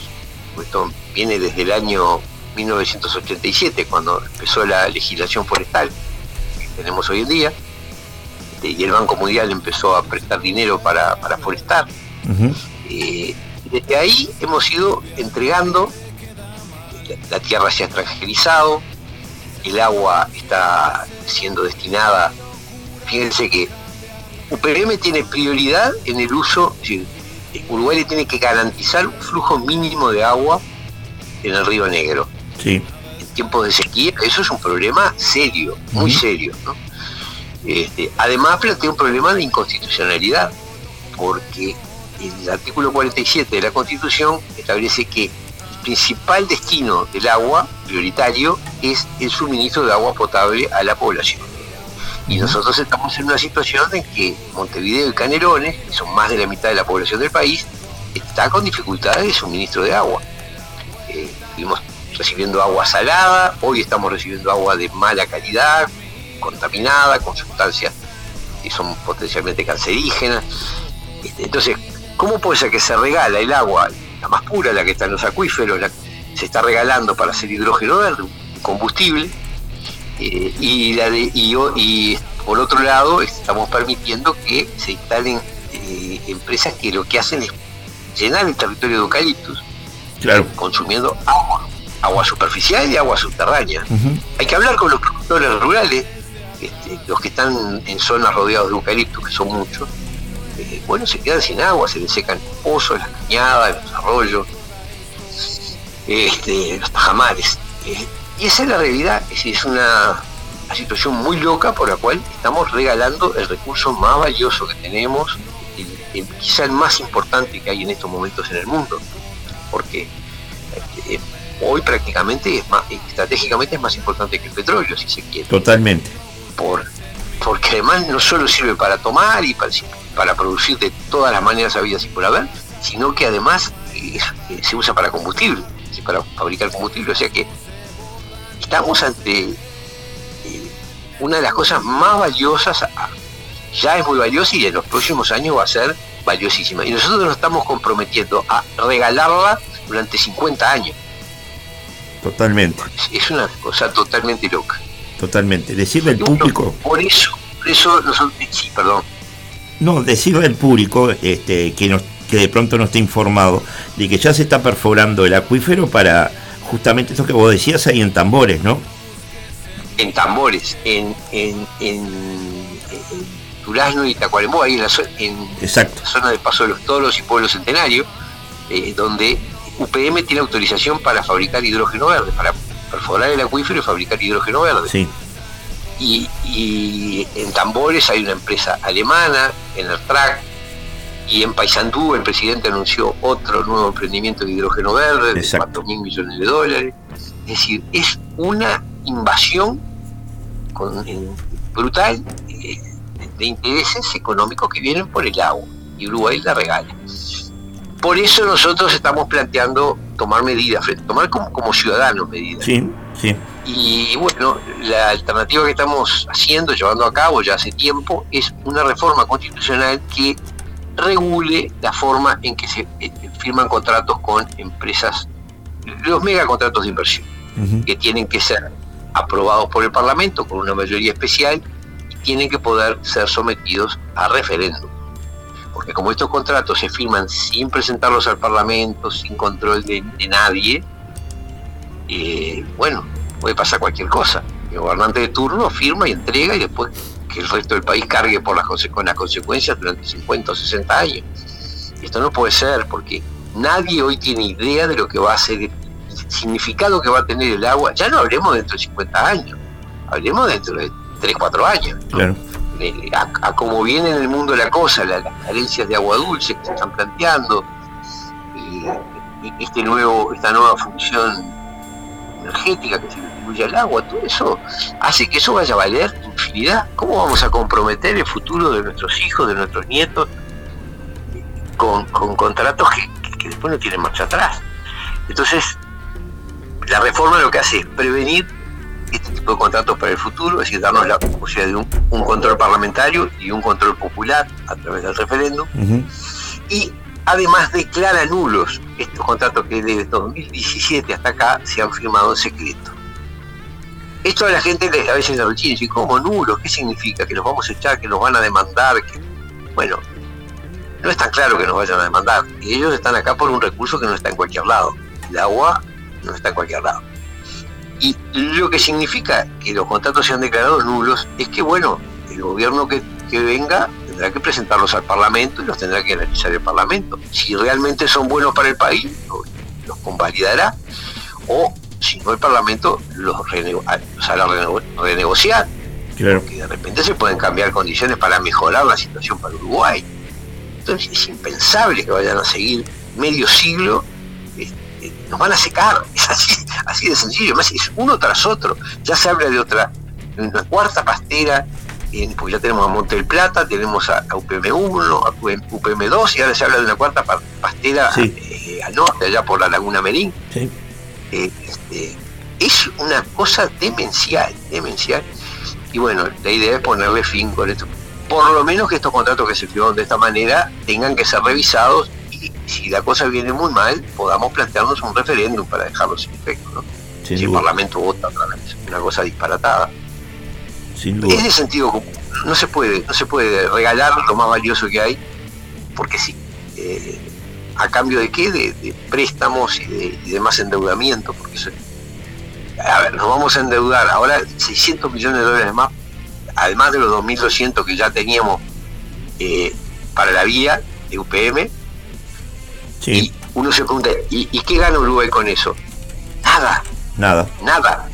Las dos cosas que dicen es que da trabajo, creo que son 300 personas. Sí, Nos convendría más alojarlos en el mejor hotel de París o de Nueva York a pensión completa a los que trabajen ahí. Nos sale muchísimo más barato que hacer ellos y sus familias alojados en el mejor hotel cinco estrellas del mundo. Nos sale más barato que hacer ese negocio, que son miles y miles de millones de dólares.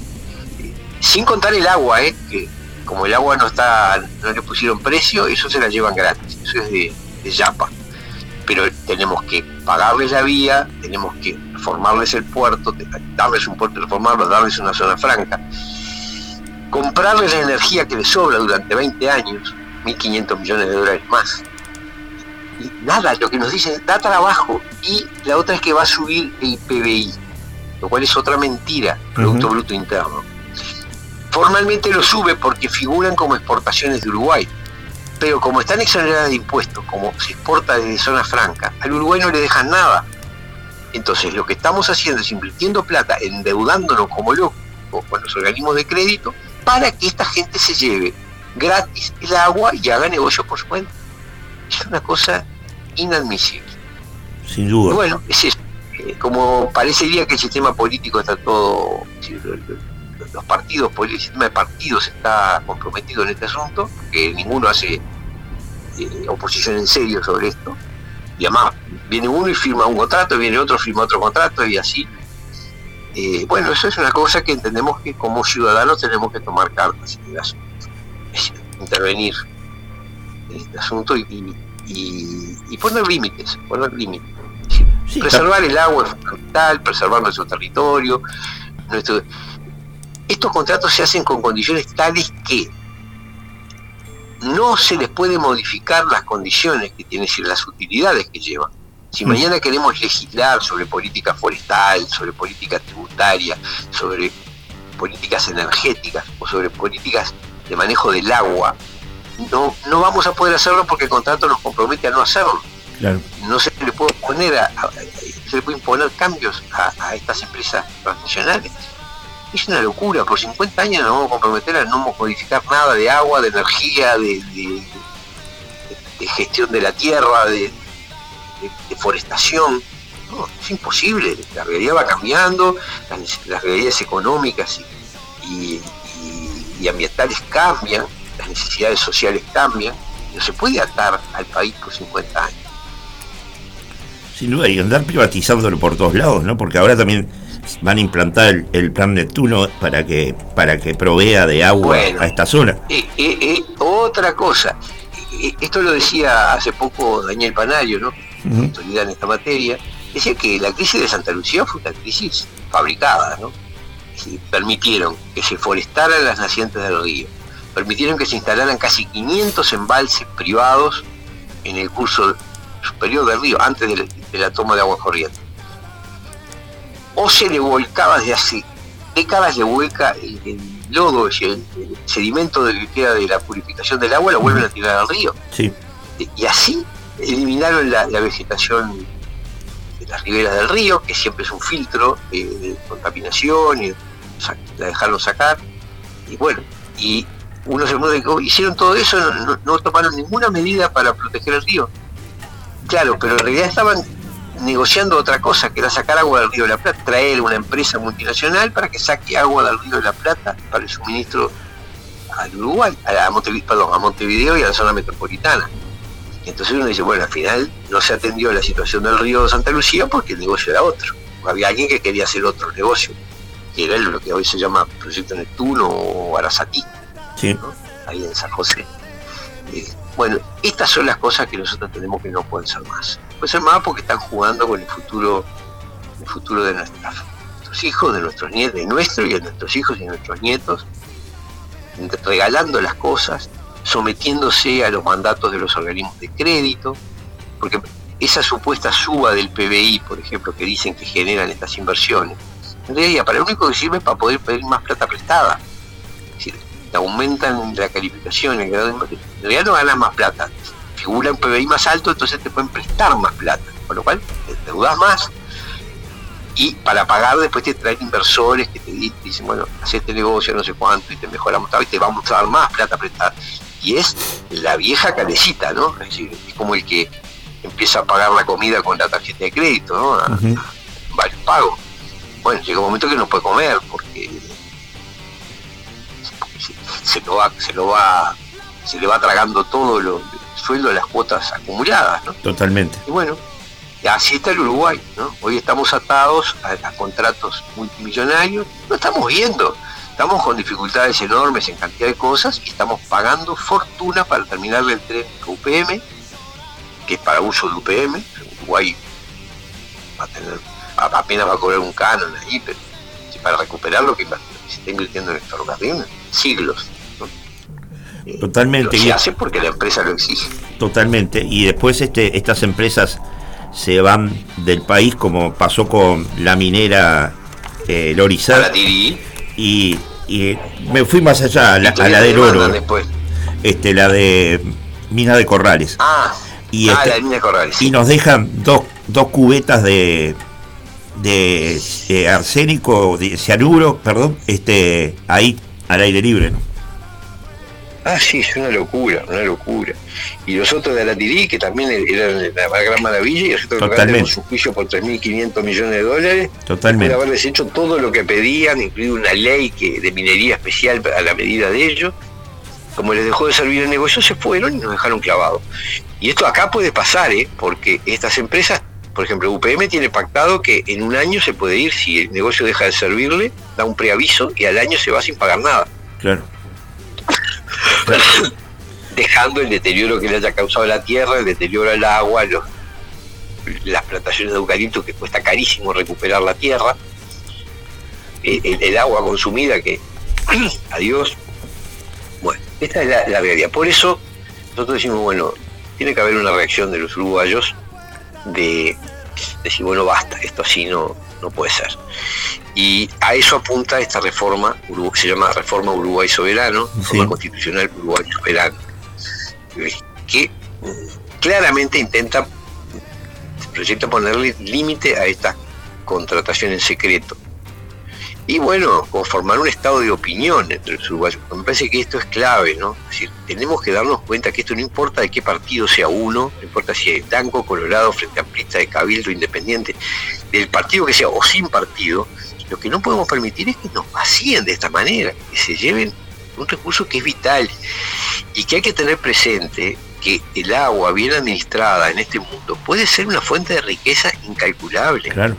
Nosotros estamos con problemas para pagar las jubilaciones, estamos con problemas para atender la salud de la gente, estamos en problemas para cubrir el presupuesto, le debemos fortunas a- al Fondo Monetario Internacional, al Banco Mundial, al, al BID, al CAF y a, y a cuanto organismo de crédito anda por ahí, que, que son los que después vienen porque, a, a encajarnos estos contratos, ¿no? Claro. Porque hay que tener presente que el- las políticas de forestación empiezan con subvención del Banco Mundial y con estudios del Banco Mundial que decían que esta región, Uruguay, parte de Brasil, parte de Argentina, parte de Chile, Paraguay, era apta para la forestación, para producir celulosa.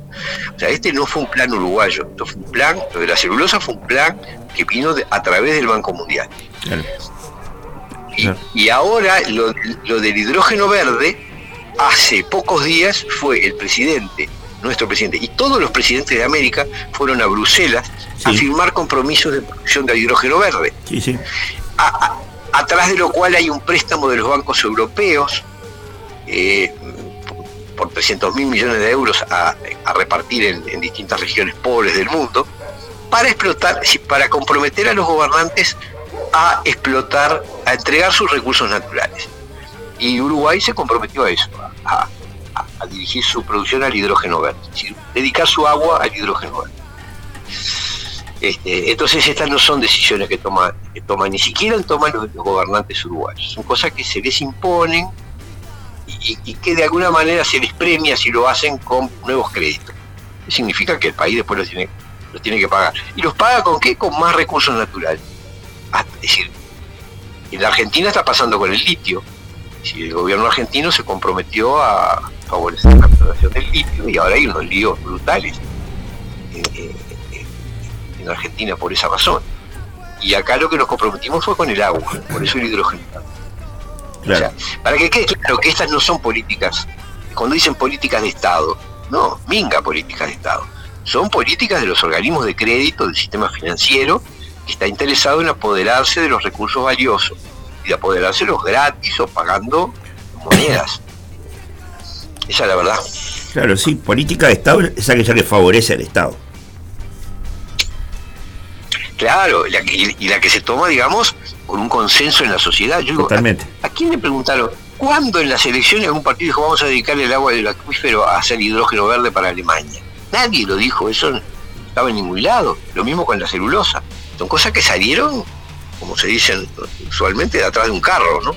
Nadie, nadie, nadie lo presentó como un proyecto, eso no es ningún proyecto uruguayo. Son cosas que nos vienen impuestas eh, de la mano de créditos que después hay que pagar, que endeudan y que nos someten más todavía. O venir decirle a la gente de- decirle a la gente que nos está escuchando que esta iniciativa de reforma constitucional la pueden leer en la página de Uruguay Soberano, ¿no? Que es una reforma Sí. que modifica el inciso 7 del artículo 85, lo van a leer ahí, el artículo 79 de la Constitución y agrégase en la parte final el- el- un artículo 3 que dice declara nulo, empieza, ¿no? Declara el Exacto. denominado contrato ROW UPM. Exacto. Y, y- y todos los demás que se firmaron en secreto en ese desde, desde 2017 en adelante. Totalmente. Tomamos 2017 porque cuando se firmó el UPM, que es el, el más demencial de los contratos de inversión que se han hecho en el. Uruguay, ¿no? Ujú. Hay que tener claro que UPM es un monstruo, detrás de UPM está el sistema financiero, están los grandes fondos de inversión del mundo, Vanguard Group, eh, BlackRock, eh, esos son los, los que controlan el capital. Es decir, UPM es un monstruo económico global, es decir, uno de los brazos de ese sistema económico financiero global, que bueno, aterrizó acá y, y bueno, se está apoderando del país. eh, porque paralelamente interviene en la enseñanza, se le ha dado autorización para meterse, para eh, incidir en los planes de, en los planes de enseñanza, tiene Sí. semicontrolada la UTEC, la, enseñanza técnico profesional, y además usa las escuelas y los liceos para promover la forestación, Sí, para sí. presentar la forestación como un, un- un gran beneficio para el Uruguay, lo cual es una mentira grande como una casa. Sí, sí. Sí, sí. Esa es la verdad. Es real, es real. Onil, queremos agradecerte que hayas estado una vez más acá en los micrófonos de Radio El Aguantadero en la conspiración de los porteros y no va a faltar oportunidad para, para seguir hablando acerca de todo esto. Y decirle a la Un gente que se están mí. juntando firmas, ¿no? Sí, y en todas, nos pueden ubicar en todas las redes sociales como Movimiento Uruguay Soberano. Y hay una página web de Movimiento Uruguay Soberano, con ese nombre en todos lados. Instagram, Facebook, eh, TikTok, ¿no? Eh, Twitter, Movimiento Uruguay Soberano. Ahí pueden recibir más información. Perfecto. Y necesitamos las firmas, 300.000 firmas. Así que este, a firmar todo el que esté de acuerdo en este en que hay que tomar cartas en este asunto. Sin duda. Les agradezco, soy yo, soy yo el que les agradezco. ¿eh? Un, un placer hablar con ustedes y que estoy a la orden cuando quieran. Bárbaro. Fuerte abrazo y buen fin de semana. Y, igualmente, hasta luego. Hasta luego. Y bueno, pasó el doctor Ovenir Sartú por la conspiración de los porteros y nos vamos a una pausa.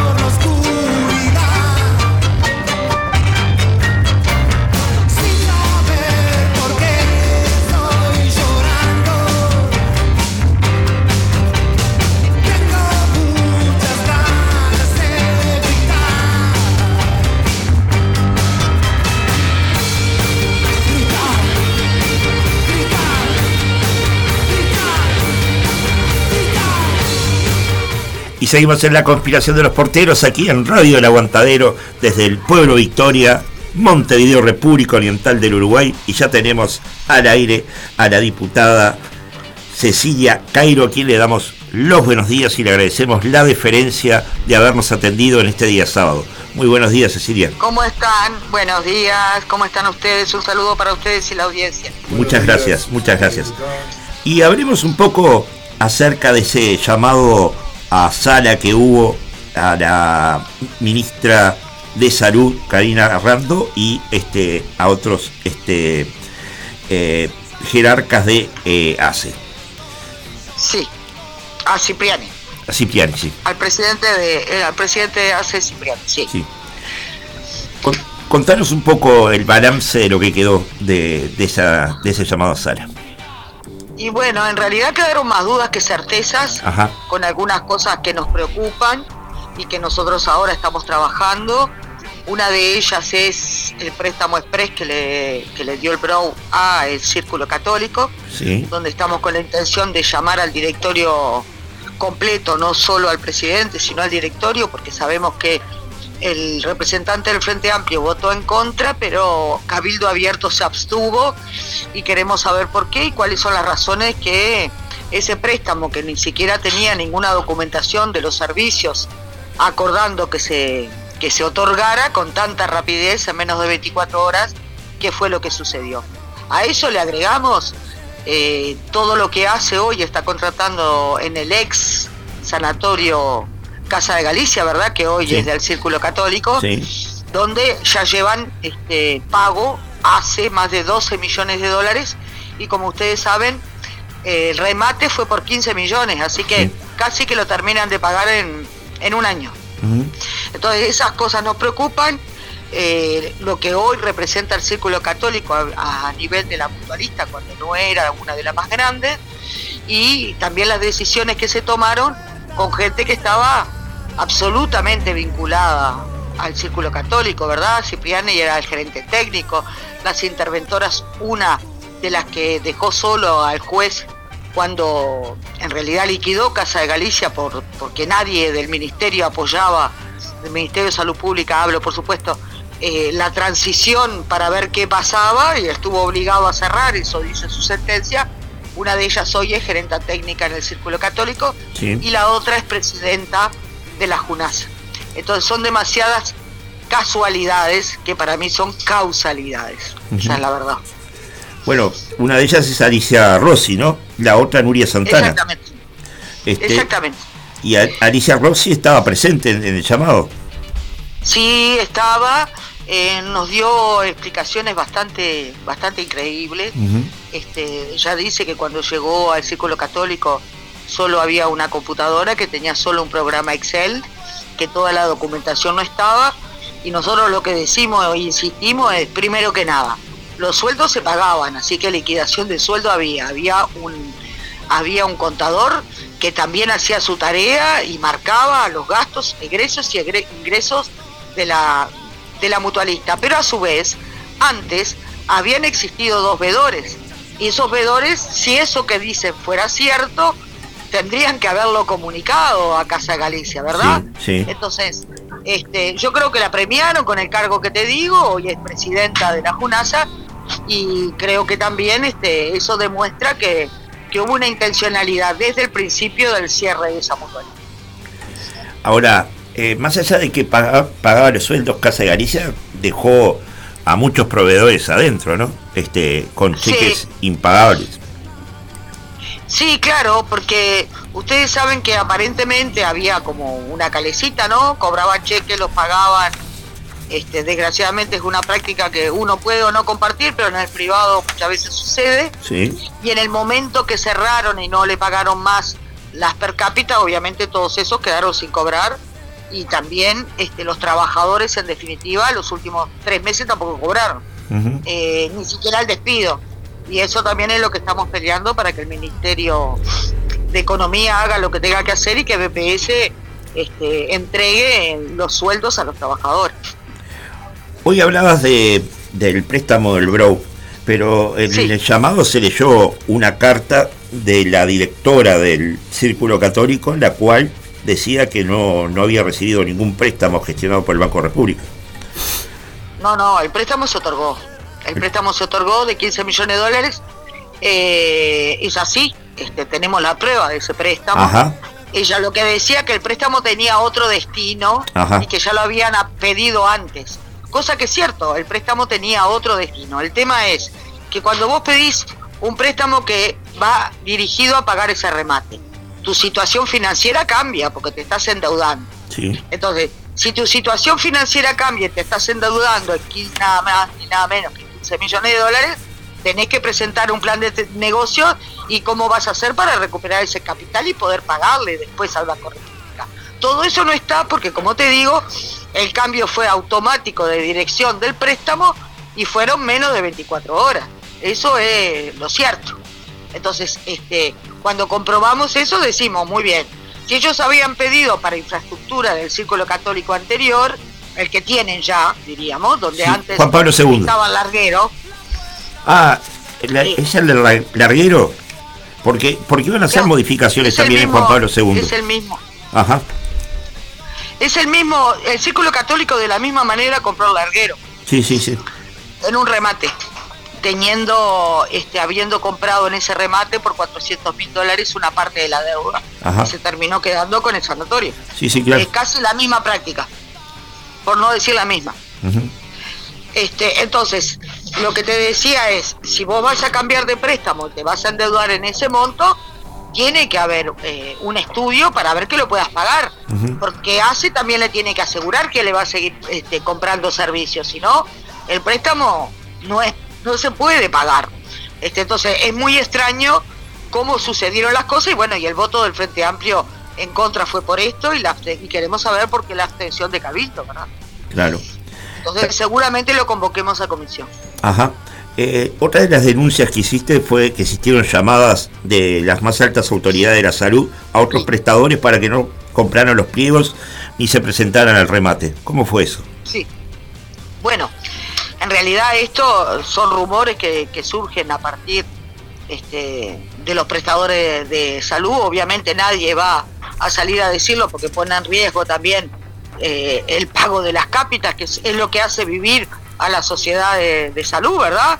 Porque la cápita la paga el Ministerio de Salud Pública. Pero lo cierto que CAMU, por ejemplo, había hecho una nota en la que preguntaba si los servicios de ACE iban a seguir siendo contratados, ellos estaban dispuestos a absorber a todos los trabajadores y también al sanatorio. Y esa respuesta nunca llegó. Entonces, embarcarte en comprar algo que no tenés la certeza de poder recuperar capital para el pago de, de la deuda es difícil. E inclusive hace, hace, para el Estado, eh, Casa de Galicia debía muchísimo dinero. Nos hubiera salido muy barato quedarnos con una infraestructura de ese tamaño que por supuesto tiene mucha importancia. Además de que tiene IMAES, ¿verdad? Sí. Que es este, que esa se la entregamos regalada. Fue un regalo, no está, no está cobrado los IMAES. Es decir, que hoy el Círculo Católico que no tenía ningún IMAE, hoy tiene cuatro, tiene un sanatorio nuevo, con más del 50% de los socios de Casa de Galicia terminaron en el Círculo, y además con la compra de ACE permanente de camas tanto de CTI como de emergencia, como de camas de sala, y ya te digo, van más de 12 millones de dólares pagos por ACE, así que el negocio es redondo. Sí, sí.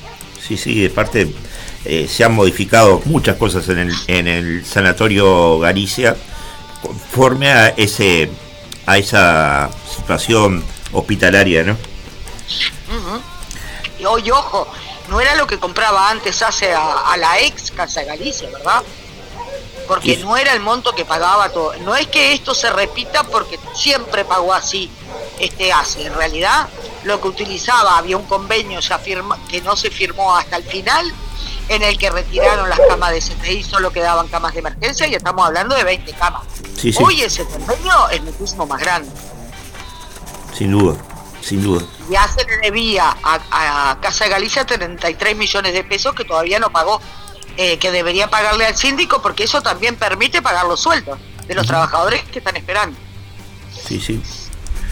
Este, en otro orden de cosas, Cecilia, eh, ¿cómo, ¿cómo viste vos siendo del, del MPP, cómo viste el tema de la decisión del PCNT de ir a un plebiscito. Bueno, este, nosotros, de verdad, este, las organizaciones sociales toman las decisiones que crean correctas, así lo hizo el PIT-CNT, como lo ha hecho siempre, o sea que ese rumor fuertemente puesto de que el FAPIT existe no es Sí. así, nosotros no es- como Frente Amplio no hemos resuelto nada, más allá que como sector, como tú bien decís, sí, creemos que no es el momento adecuado para hacer un plebiscito, pero bueno, el PIT-CNT tuvo su mesa representativa, aparentemente la, la votación fue muy, muy cerrada.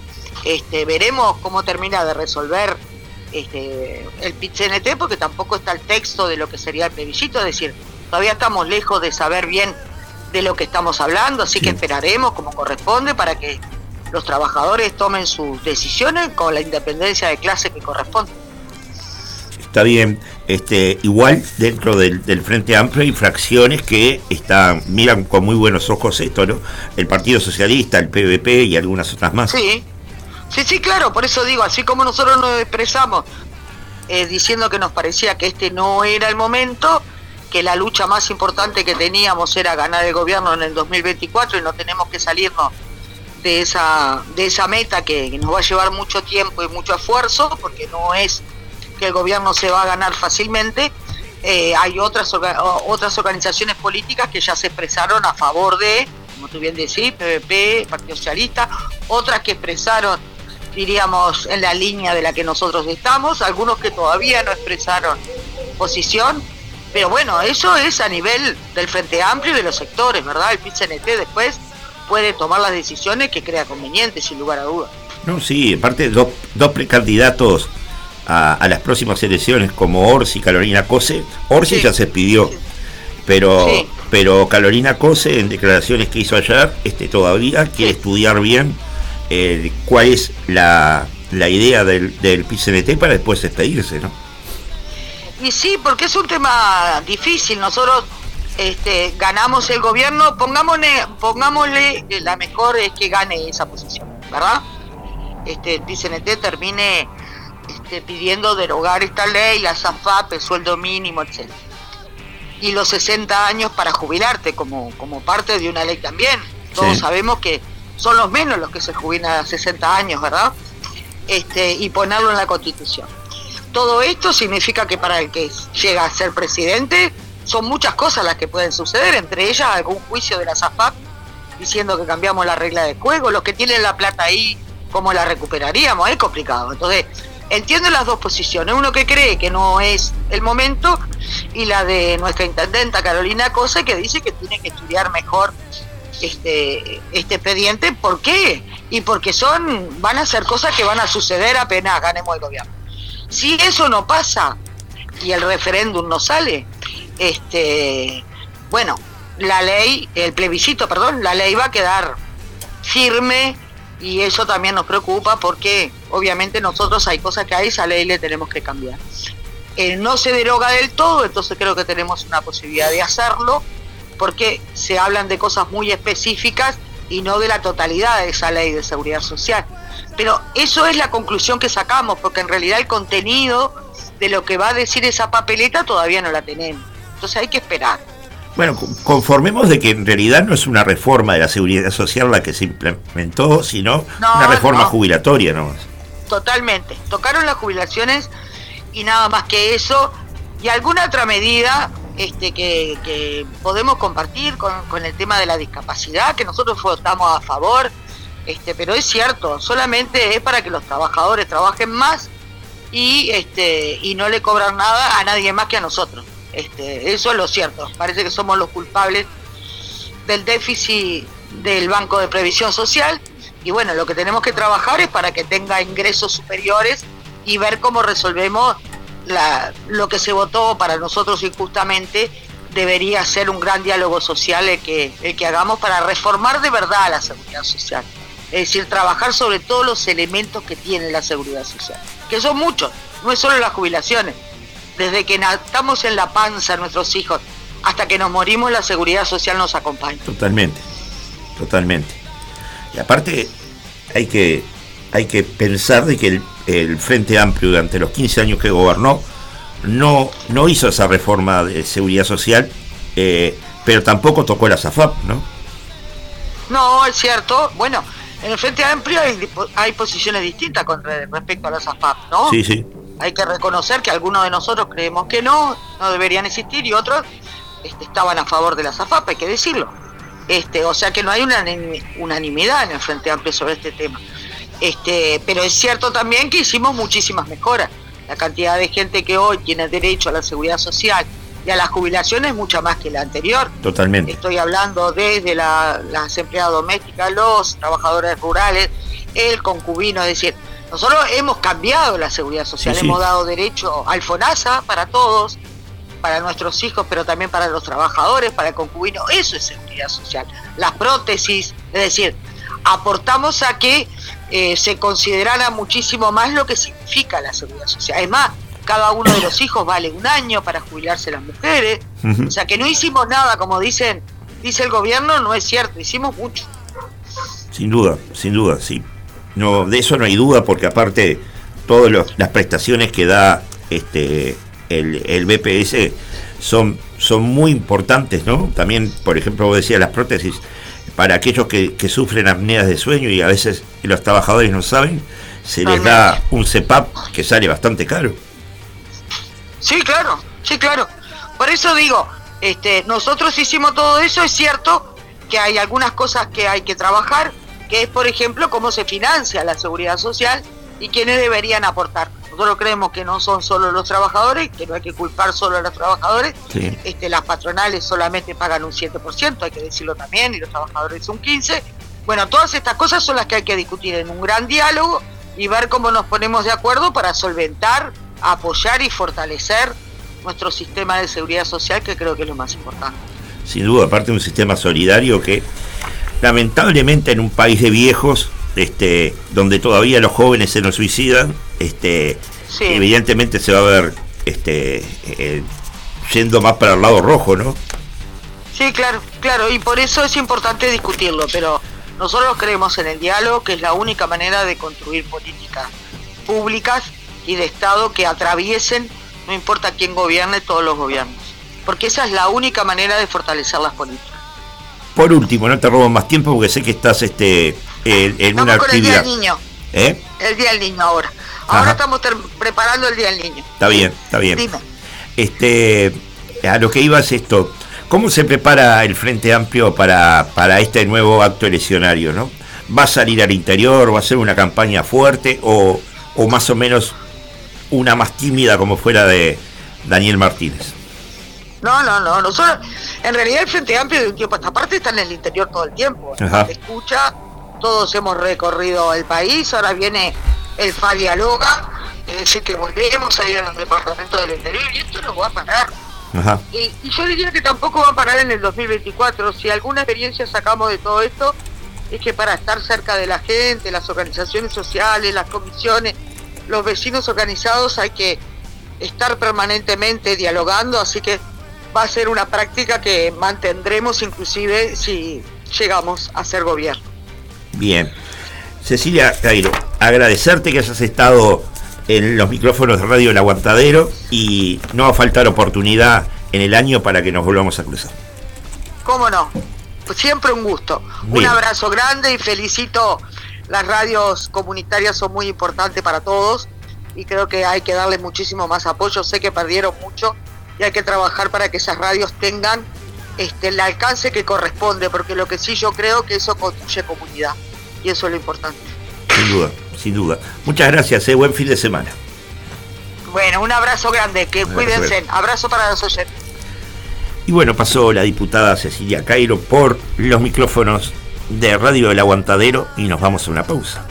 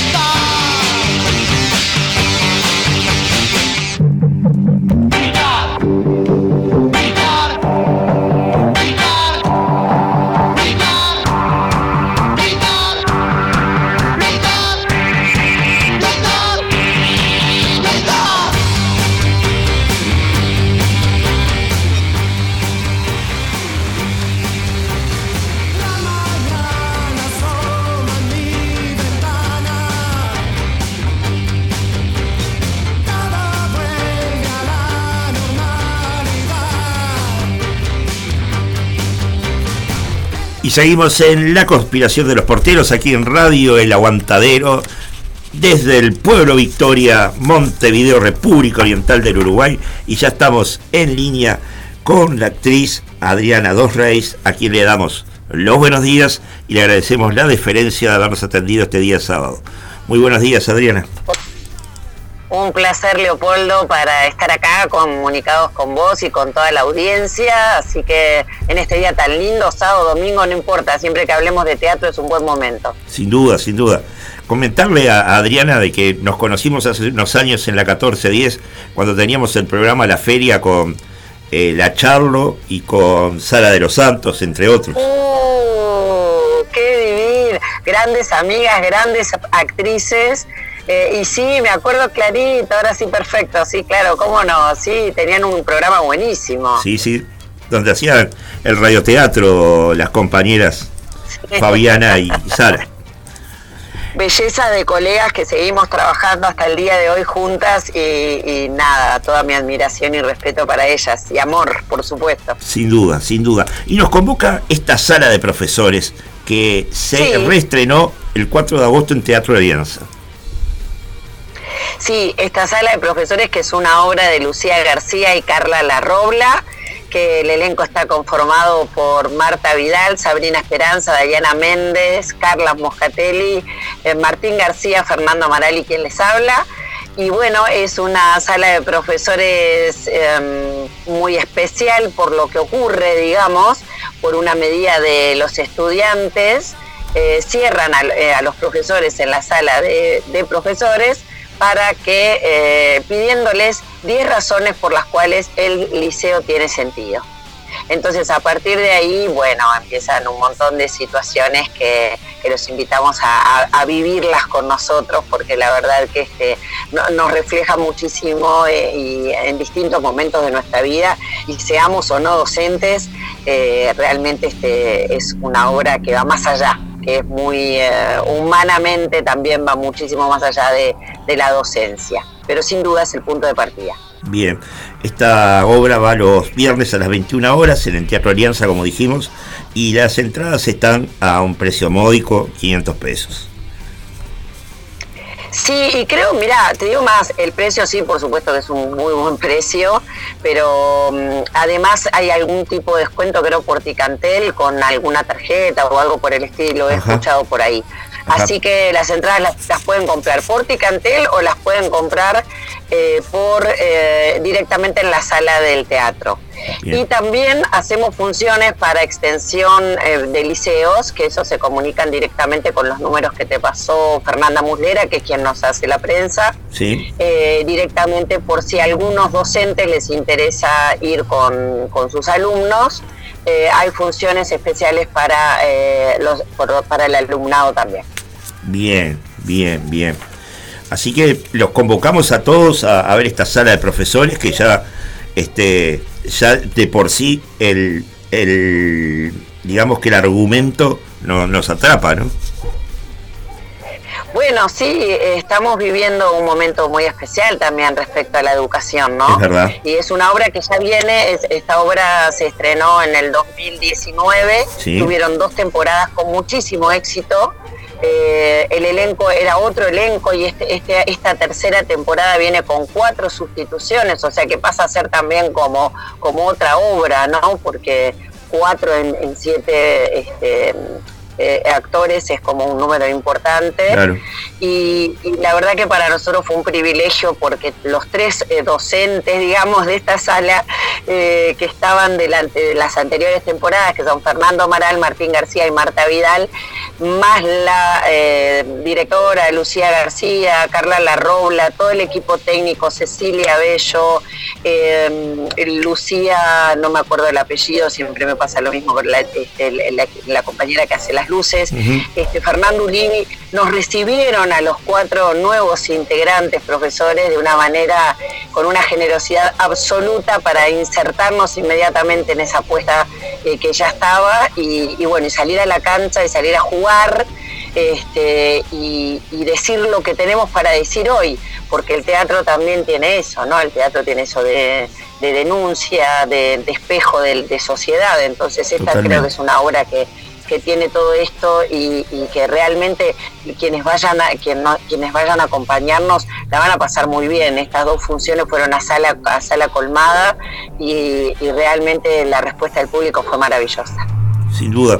Este, decirles al público que Sala de Profesores ganó el premio Fortalecimiento de las Artes en 2019 y se estrenó en La Gringa.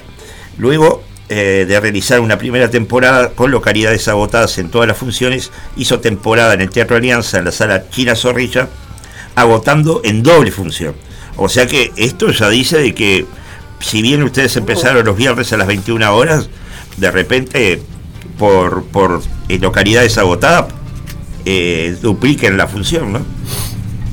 Bueno, nosotros las funciones de extensión, por ejemplo, las hacemos a la- en el mismo día a las 19 horas. Ajá. Este, entonces, este, en realidad sí, eh, eso es algo que ocurrió en las otras temporadas. Eh, ya te decía, los colegas que, que estuvieron en las dos temporadas anteriores nos comentaban la respuesta de la gente y nosotros la estamos viviendo aparte desde el viernes pasado y realmente es tal cual, porque nos sentimos identificados muchísimo con todo lo que pasa en la obra este, de las personalidades de, de estos docentes, del tema de la educación en sí, ¿no? Que, que hoy en día estamos escuchando todos los días eh, novedades que, que, bueno, que nos, nos, ah, nos, nos asombran un poco. Y nos interpelan. Este, a interpelar estamos todo el tiempo interpelados y, y- eh, interpelados y eso está buenísimo porque nos hace estar activos y atentos a lo que está pasando eh, y, y estar atentos nos hace reaccionar verdad y de cada uno desde su lugar en la sociedad que nos toca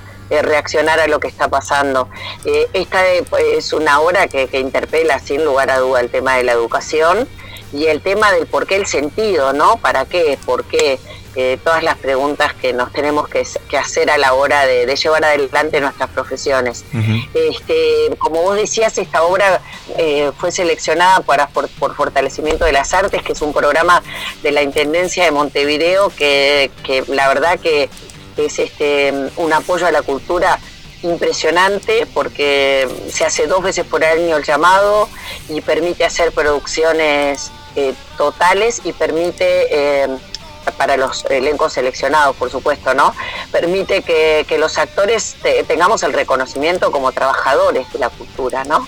Sin Que duda. eso no ocurre muchas veces, porque es una profesión que en ese sentido es muy ingrata, pero este programa eh, que se lleva adelante también eh, con la Sociedad Uruguaya de Actores y, la cooperativa de la Sociedad Uruguaya de Actores de Valor Arte, la verdad que es un programa este, que, nos apoya muchísimo. Hizo posible que Sala de Profesores saliera al ruedo en el 2019 y, ya te digo, me, me- interesa destacarlo porque realmente es un programa que apoya muchísimo este, al, al teatro, a todas las artes escénicas.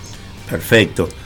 Tengo a Adriana Dos Reyes acá y no puedo dejar de preguntar por qué este año dejó de hacer Frida. Ah, sí, sí, es cierto. Bueno, gracias por la referencia. Eh, nada, sí creíamos que era un momento para cerrar el ciclo. Ajá. Este, y está muy bien porque mm, también pasa que, que está buenísimo aprender a cerrar los ciclos cuando estamos bien, cuando estamos de pie, cuando estamos en un buen momento para tomar las decisiones nosotros y que no que otros lo tomen por uno Sí. Eh, que eso es fundamental en nuestra profesión. Yo soy de las generaciones que las temporadas duraban hasta que el público iba. Sí, claro. Eh, y, digo, y digo esto porque ahora eh, las temporadas son tantas funciones, X funciones son, le ponen número a las funciones ya cuando vas a arrancar Claro. y tú te comprometes a ese número. No digo que esté ni bien ni mal, pero es otra forma. Entonces, Frida nos acompañó desde hace 18 años, estrenamos el 21 de mayo del 2005 y, se- y cerramos el ciclo el 6 de julio del 2023 en La Balsa, hace muy poquito, Sí. el día de su cumpleaños. Una decisión tomada absolutamente a conciencia y con el agradecimiento absoluto por toda la gente que hizo posible que eh, estuviéramos acompañados tantos años por esta mujer tan excepcional. Sin duda. Eh, ¿qué, qué quedó de Frida en, en Adriana Dos Reyes o te despojaste del, del personaje del todo? Bueno, en realidad lo que, lo que le quedó a la actriz sin duda es la experiencia eh, de haber transitado infinidad de lugares eh, desde, el, desde el teatro más emblemático de nuestro país, con las mayores comodidades y técnicamente excepcional, excepcionalmente equipados, hasta estar en lugares que no, no había nada. Eh, y, el- adaptarse como actor, actriz a, a- eso, a eso, a esos ruedos, es un desafío maravilloso y fue una de las, de las enseñanzas profesionalmente mayores que me dejó eh, el, el unipersonal de Frida Kahlo. Eh, el, dar a conocer eh, una mujer que tuvo muchísimo que ver con, con el, con el hacer presente a la mujer desde, desde más allá de cocinar y estar en su casa, ¿no? Este, eh, y, y digamos, no quiero decir resiliencia porque es una palabra que está muy de moda y, y a veces se usa como, como muy livianamente y es demasiado fuerte para, para el uso que se le está dando hoy, eh, a mi entender, ¿no? Eh, pero, pero sí contar esta historia y en realidad eh, de Frida me queda todo su amor, eh, pero, pero, pero me queda el, el- el agradecimiento eterno y toda la experiencia, ya te digo, esto de, de jugar en, en- en todos los terrenos, ¿no? Claro. Es, es la, como, como profesionales de las enseñanzas más ricas que pudo tener este proceso y toda la gente y todo el interior y haber recorrido todo el interior haber ido desde el pueblito más chiquito que es Villa Soriano, que de tan chiquito tiene la iglesia dentro de la plaza, Ajá. a estar en el Teatro Solís, ¿entendés? Claro. Entonces digo, qué sé yo, no sé, es, es una maravilla y, y- y la verdad que ah, solo agradecer y agradecer y agradecer y la despedida fue a conciencia y porque y por eso que te decía, por lo de cerrar los ciclos, ¿no? De ser uno el que los cierras, de que, de que eh, de- y no es un tema de control, sino que es un tema de agradecimiento. Y uno para agradecer, cuanto mejor esté, más agradece. Sin duda. Es eso, nada sin duda, sin duda. Adriana, ¿cómo ves el, el tema del teatro en, en- de la, en la actualidad con el problema financiero que está viendo? Hay nueve salas que están corriendo el riesgo de cerrar. Este, y no es poca cosa. Eh, bueno, yo creo que el teatro, creo que siempre es todo el tiempo, eh, las salas están a riesgo de cerrar. Eh, hoy lo están diciendo eh, y hoy hay, es el titular que sacan, pero el titular de fondo de esto sería la necesidad urgente e imperiosa de que se vote, de que se reglamente, perdón, la ley del Teatro Nacional. Esa ley fue aprobada por unanimidad y nunca y no se reglamentó. Entonces estamos, eh, no estamos, tenemos cero protección. Y esa ley nos protege, y no nos protege solo a Montevideo, porque vos me estás hablando de nueve salas que son de Montevideo. Sí, sí, claro. Y, y la ley es nacional, entonces nos protege a todos. Y, y en realidad eh, va muchísimo más allá. El, tel- el problema de fondo acá es ese, y es el problema para el cual, por el cual está trabajando todo el tiempo y sin parar desde la Sociedad Uruguaya de Actores, la Federación Uruguaya de Teatros Independientes, la Asociación de Teatros de- de- del Interior. O sea, es, un tema que, ese es el problema. Si eh, con la ley reglamentada todo funciona mejor todo funcionaría mejor. Pero nos dejaron, nos dejaron solos, no la reglamentaron y en eso estamos, en esa pelea estamos dando ahora. Eh, las salas, eh, para mí no es un tema de hoy que las salas es, están a punto de cerrar. Sí, sí, claro. Esto viene de mucho tiempo antes. Entonces son nueve, no, son muchos más, son muchos más que nueve. Son nueve que, que, que, que pueden, eh, que, que salen a decirlo, pero hacer teatro hoy sin el apoyo del Estado y sin el reconocimiento de nosotros que tenemos que tener como trabajadores y las salas también, es dificilísimo, es dificilísimo. Entonces, este, la- el, el punto de partida es ese, reglamentar la ley de teatro nacional. Ese es el título. ¿Y quién no tiene voluntad Hoy- política de, de reglamentar esa ley? Y bueno, eh, no está reglamentada. Yo no, no, no, no te voy a. O sea, este, el, el gobierno no tiene la voluntad política, eso seguro, ¿no? Porque si no estaría reglamentada. Eso, eso no hay duda. Si no estaría reglamentada. Pero no solo el, eh, digamos, qué sé yo, hay que, sé que se está dando pelea, ojo, se está dando pelea. El otro día se participó de una reunión de presupuesto con la Cámara de Diputados Sí, sí, claro. y, y- y pres- y presentaron y Ana eh, Moreira estuvo eh, muy, muy presente y este, esta otra diputada, perdón que no me sale el nombre del, del MPP, este, no me sale el nombre ahora, qué horrible, perdón. ¿Quién es Eh, actriz? Perdón, eh, perdón. ¿Quién es actriz, decís tú? No, no, no, no, no, no, Verónica, no Verónica. Mato no. Ah. Este, no, no, no Verónica, pero Verónica también, o sea, eh, sí el Frente Amplio está involucrado, por supuesto, en, en querer reglamentarla, pero no alcanza, no alcanza. Ajá. Hay que tener más votos, no nos alcanzan con esos votos. Y fue el grave error que tuvimos de solo votarla por unanimidad y que no dieran los tiempos, porque después hubo cambio de gobierno, se votó sobre el cierre del, del periodo del último gobierno Sí. Del Frente Amplio, Sí. fue cambio de gobierno y esta ley fue ignorada totalmente. Está, está, está encajonada. Hablando bien y claro, está encajonada.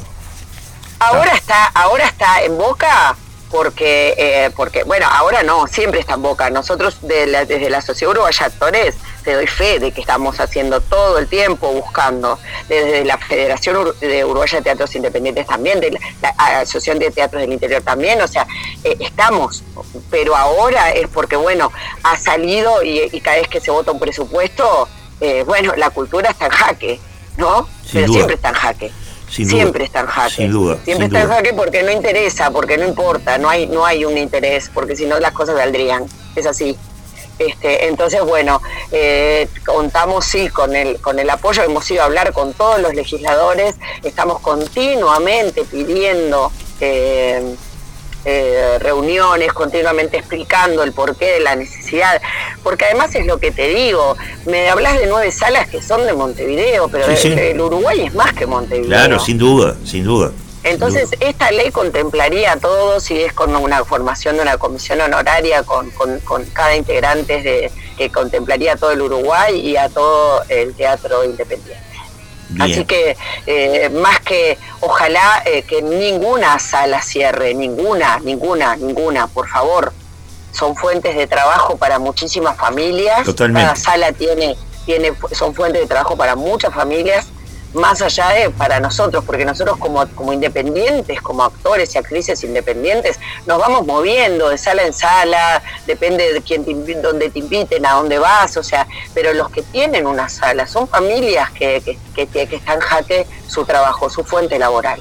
Totalmente. Entonces es importantísimo que ninguna sala cierre. Pero si estuviera la ley reglamentada, esto no, esto no ocurriría. O ocurriría en una muy, muy, muy pequeña medida que podríamos solucionarla de otra manera. Ya me dejaste un deber porque en las próximas emisiones de la conspiración de los porteros, donde se hacen muchas entrevistas con distintos políticos, Sí. actores políticos, Sí. eh, voy a reflotar este tema. Dale, y cualquier cosa también te sugiero que puedas hablar con alguien de la Sociedad Uruguaya de Actores o de FUTI, perdón, que te haga la sugerencia al aire, pero tenemos confianza para hacerlo. ¿Sí?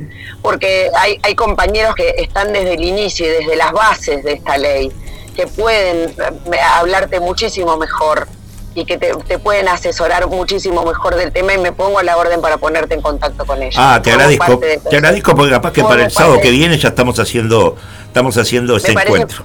¿Está? Me parece genial. Formo parte de la del Consejo de la Sociedad Uruguaya de Actores y con muchísimo gusto te pongo en contacto con los compañeros que están trabajando más directamente con la ley. Notable, notable. Eh, recordarle al público que en el Teatro Alianza, sala de profesores, los viernes a las 21 horas, a un precio de 500 pesos por tiquiantel, o en la boletería de la sala, y si no, este, también pueden este, utilizar el 2x1 de eh, que hay este, ofertas de eso, ¿no? Esto se reestrenó el viernes 4 de agosto. Tiene, sí, tiene una página, en- eh, entran por las redes, Sala Sí. de Profesores tiene su, su, Su digamos, su Instagram, su página en Facebook, entran directamente, ahí ven las novedades, ven ven este todo lo que lo que va ocurriendo en las funciones que eso eso es muy atractivo también porque está el, el- atrás de escena también en algunas oportunidades nos conocen un poco más.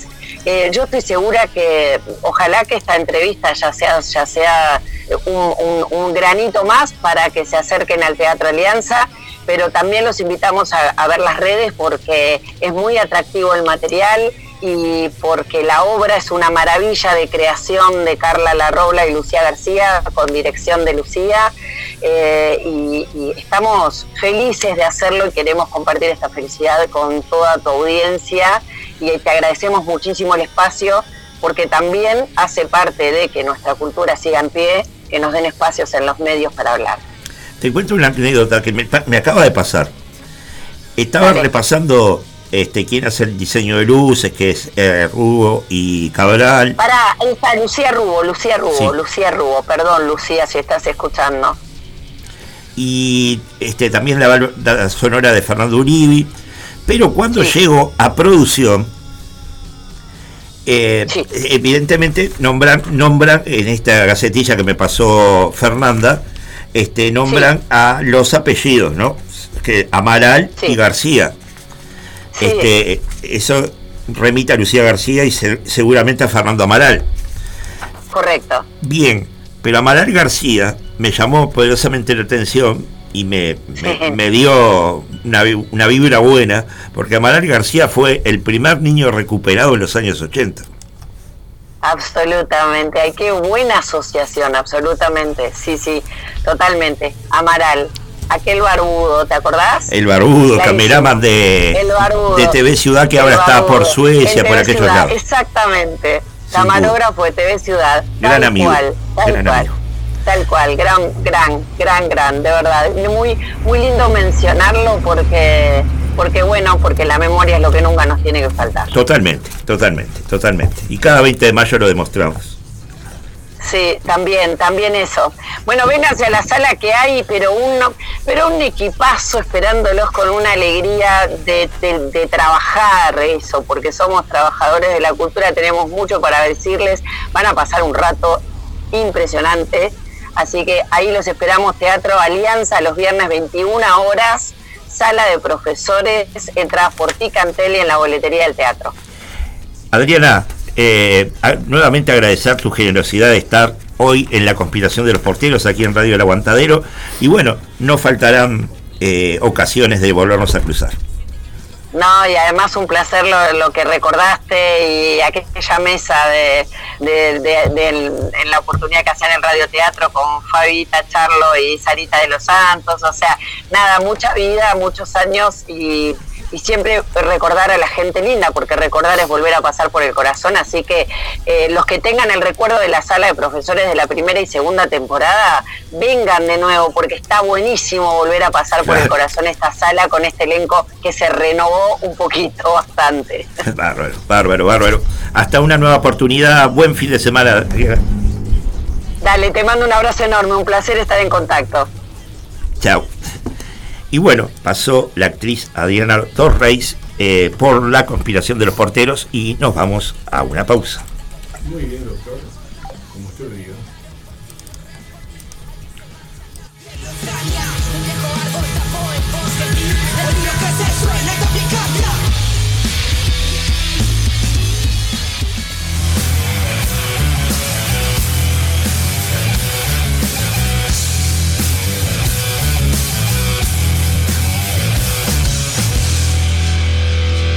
La ventana todo cerraste y tus ojos brillando fueron metales desesperados, filos filosos malos. No me duele el dolor, duele el amarte,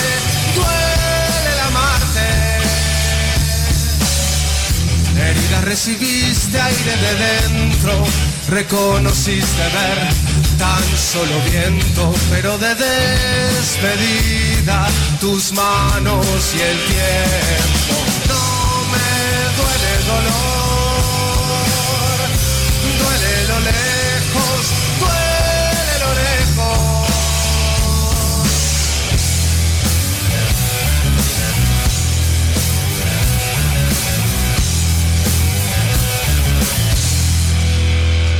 te quedas profunda y detenida, tus ojos miran tierras de todavía, de todavía cantando van canción de anochecida. No me duele el dolor, duele la vida,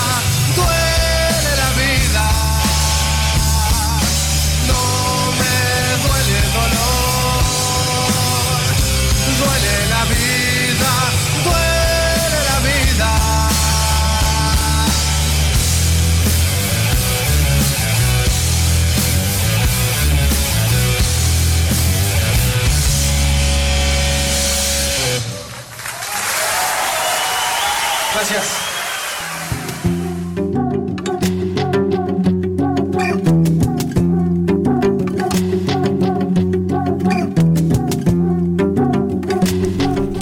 Y seguimos en la conspiración de los porteros aquí en Radio El Aguantadero desde el pueblo Victoria, Montevideo, República Oriental del Uruguay. Y ya tenemos al aire a la actriz y dramaturga Raquel Diana, a quien le damos los buenos días y le agradecemos la deferencia de habernos atendido en este día sábado. Muy buenos días Raquel. Mo, ¿Cómo estás? Este, buenos días y muchísimas gracias por, por recibirme. Antes de, de- desandar esta entrevista, quiero eh, hacer un recuerdo de cómo conocí a Raquel Diana. Este, a mí me habían contratado, me habían contratado para este, Elvio Ferrario, que estaba curando la muestra de los 50 años del Galpón, para armar las fotos, los cuadritos aquellos que habíamos armado, que después fueron exhibidos en el MEC y luego en el Galpón. Y Raquel Diana siempre estaba con nosotros. Otra que siempre estaba con nosotros era eh, Sara La Roca también. Claro, claro. sí. Aquellos cuadritos con unos acrílicos, ¿no? Exacto, exacto. Exacto, exacto. Una tecnología que yo desconocía. Y- Hicimos también la maqueta del galpón de la calle Mercedes, que estuvo exhibida en, en el bar de arriba del primer piso. claro, claro. Pero, ¿cuánta edad, eh? ¿Cuánto tiempo? ¿Cuánto tiempo, verdad? Y bueno, hoy nos convoca la obra clásica de Federico García Lorca, que cumple 90 años, Bodas de Sangre, y que se va a estrenar hoy, 12 de agosto. Ay, qué susto. Día tremendo para una actriz. Porque contanos, contanos, contanos ese, esos entretelones, digamos. Bueno, porque realmente eh, eh, el, el miedo, el, ese misterio, ¿no? ¿Cómo es que se produce el teatro? Eh, ¿Cómo es que hacemos para acordarnos de toda esa letra y de, y de todos los sentimientos y todo lo que ocurre, ¿no? Lo que hace, lo que tiene que hacer tu cuerpo, ¿no? Sí. ¿Cómo, cómo es? Es un misterio, porque en realidad hay, y bueno, y, y el miedo de no conectar con el teatro mismo y el personaje, ¿no? Porque hay como una magia que se produce y parece que la letra la estuviera diciendo otra persona y parece que es, es un misterio realmente cómo que, se, cómo que se produce el arte de la actuación. Sin duda, Y- sin duda. y bueno, entonces siempre tenemos miedo, tenemos inseguridad, tenemos este eh, el nervio, estará bien, la voz está llega- llegará, llegará bien, justo va a pasar una moto, ¿viste? Esas cosas este, que va a hacer ruido y eh, no sé, me voy a tropezar con el escalón. La cantidad, puedo nombrarte, yo qué sé, 300 cosas fatales que podrían pasar, que después no pasan, por supuesto. Sin duda, sin duda. Y a, Después, y a la que uno no se acostumbra, ¿no? te lleva, que te pide, pero, pero bueno, así como también me pasa en la escritura, ¿no? A veces la página en blanco, eso que no te sale, que no se te Ujú. ocurre, que, y que también es una angustia tremenda. Eh, bueno, también en la actuación, sobre todo el día del estreno, tenemos unos, unos miedos atroces que, que- que, bueno, que forman, forman parte ¿no? del nervio. De- de- yo veo los deportistas también, ¿no? Antes de, de empezar un partido o antes de hacer un salto, eh, antes de meter un doble, hay como una concentración, más la presión del público que, que bueno. Pero a algunas personas nos gustan caminar por, por esa cornisa, ¿no? Por ese lugar peligroso de la vida. Sin duda, y aparte ¿Qué es, es estar vistiendo ropas ajenas, ¿no? Claro, sí. eh, bueno, es una interrogante, ¿no? Esta- interrogante, Este personaje claro. que yo hago, que es la madre de, Ujú. de Bodas de Sangre, que es una señora famosa por, por porque es mala. bueno, mala. Es una mujer que tiene mucho sufrimiento y que tiene un pensamiento realmente eh, que para nosotros sería inconcebible respecto a cómo ella considera que debe ser el momento, le dice a, a la novia, ¿tú sabes lo que es casarse, criatura? Un hombre, unos hijos y una pared de dos varas de ancho para todo lo demás.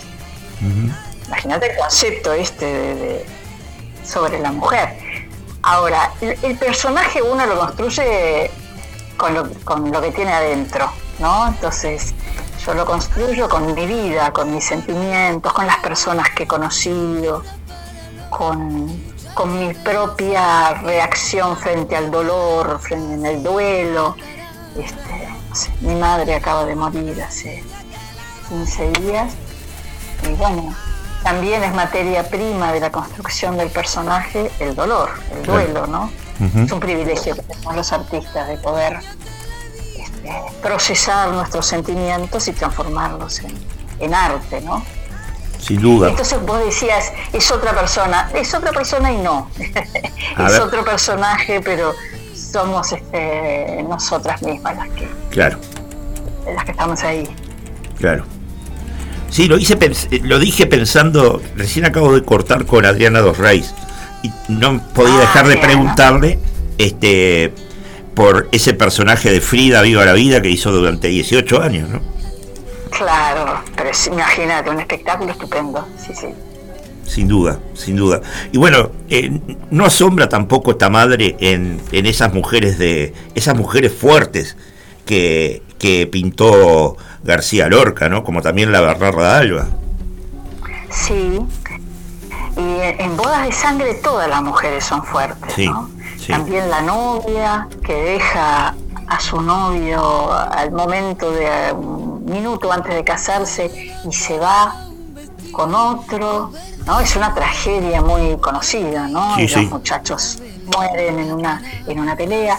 Eh, la vecina, la criada, la luna, eh, la mendiga, la muerte, eh, todas las mujeres, la mujer de, de Leonardo, todas las, las mujeres de esta obra eh, son mujeres de una personalidad, de gran carácter y también de todas toman su vida eh, en sus manos, ¿no? Y asumen, y asumen los dolores, y asumen los problemas.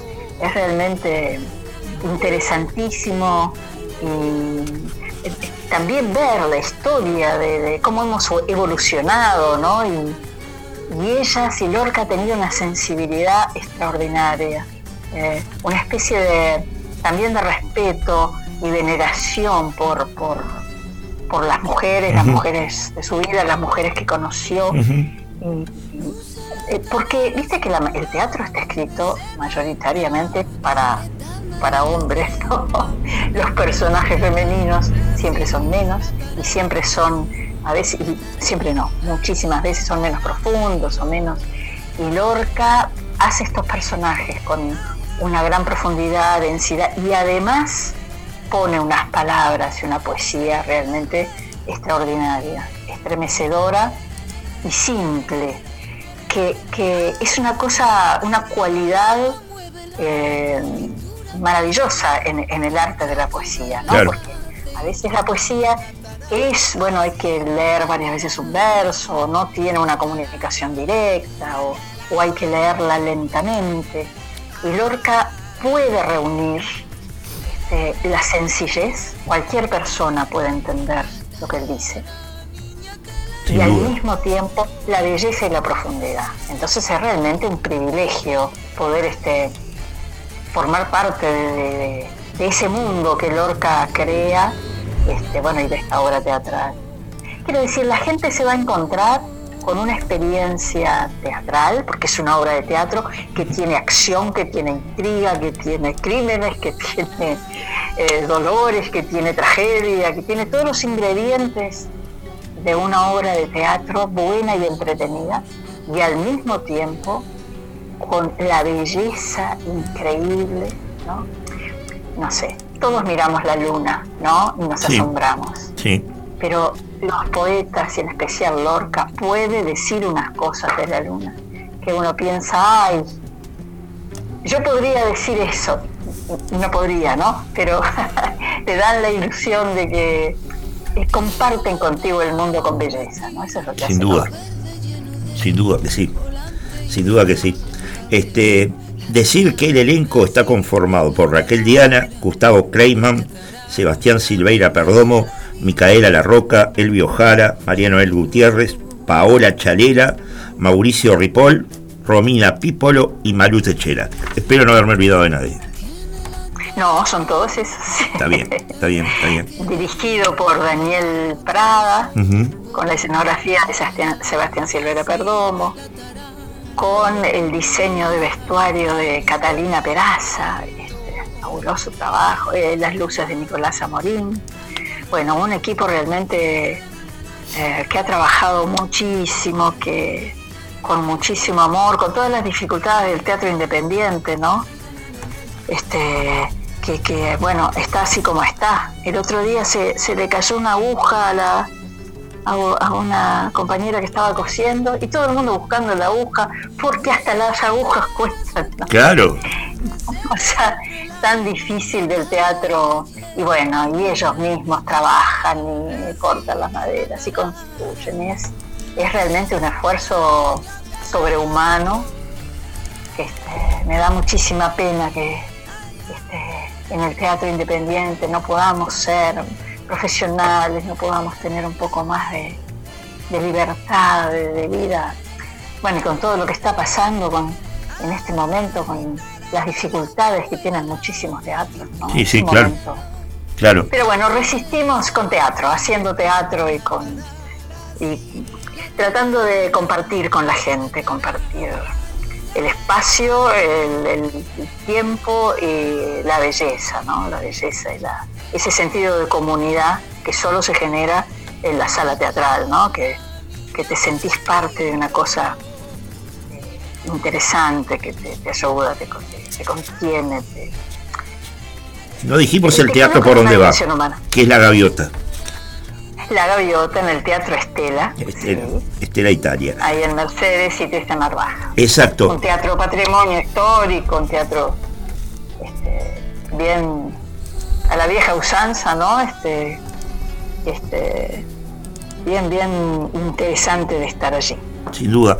Raquel, recién hablábamos con, con Adriana Los Rey también de este tema que acabas de poner en la mesa, el tema de, de la fragilidad que están pasando algunas salas. Se habla de nueve, pero son más. Este, y me comprometí como periodista a retomar el tema de la ley de- del actor que eh, todavía no ha sido reglamentada. Así que seguramente el sábado que viene vamos a estar hablando con este, actores del- de la Asociación de Actores este, por todo este tema, ¿no? que la verdad que nos, nos, nos compete y nos interpela como sociedad. Sí, sí, eh, ah, e- esa ley que fue aprobada este, al final de la legislatura pasada con eh, la aprobación de todos los partidos, eh, no fue reglamentada, pero a mí me parece que esa es una ley que contempla una parte del asunto, ¿no? Que era disponer de algunos fondos para el teatro independiente. Sí. Pero son muchísimas cosas más Ajá. que se podrían hacer desde las políticas públicas, ¿no? Muchísimas cosas. Por ejemplo, trabajar más sobre la situación laboral de los artistas, intervenir en el mercado. Viste que eh, en otros sectores de la economía del Uruguay, nadie duda que, bueno, cuando hay una desproporción entre, eh, no sé, algo que se trae del extranjero y que baja los precios, que el Estado interviene, Sí, ¿no? claro.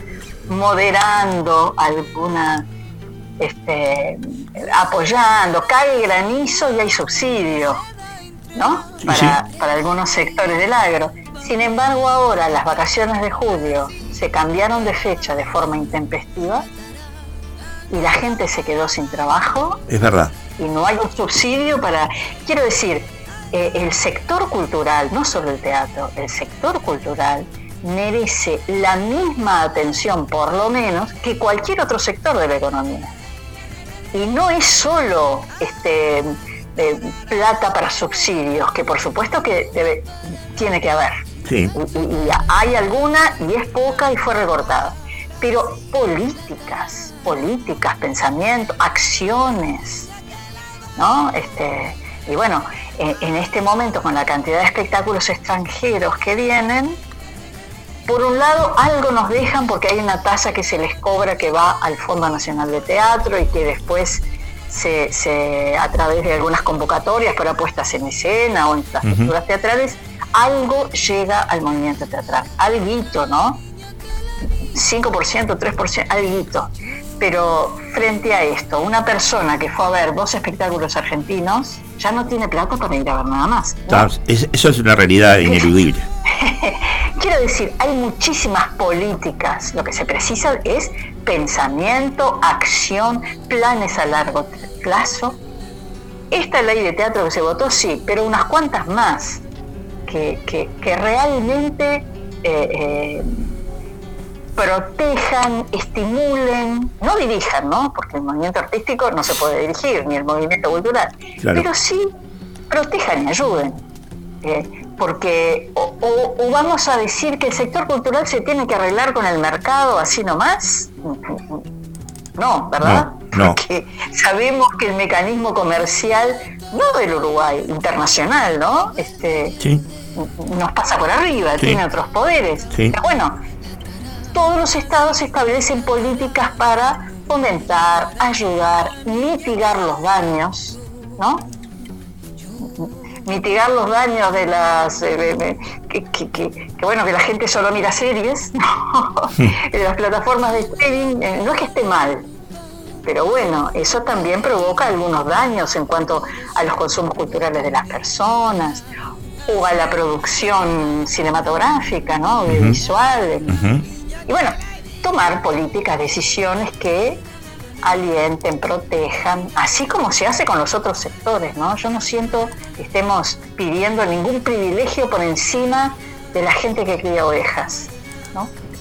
Este, pero bueno, por lo menos lo mismo, la misma atención, las mismas políticas públicas, porque este, ponerme a mí a dirigir un, un, este, algo sobre ovejas, no tengo ni idea con cuál es una y cuál es otra, ¿no? ¿Qué, Claro. qué clase de ovejas hay?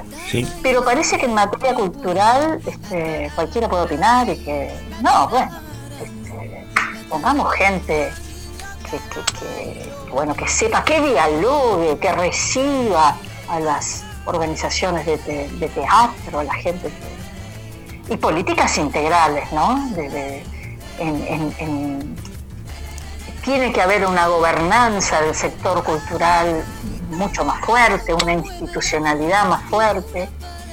Y bueno, y políticas y dineros, ¿no? Porque política cultural es donde está el dinero. Sí. ¿Dónde está el dinero para la cultura en el Uruguay? ¿En qué se invierte? ¿Cómo? Bueno, es un conjunto de cosas que es esta ley de teatro que no se reglamentó y unas cuantas cosas más, porque no sería suficiente, pienso yo. Quedó clarísimo. Pero bueno, ahí vamos, trabajando horas de horas, este, metiendo todo el esfuerzo, todas las ganas y este, el estudio, porque no, no solo con ganas, ¿no? Este, el arte también necesita estudio, preparación, eh, ensayo, investigación, es realmente eh, algo que, que- que te lleva a la vida, ¿no?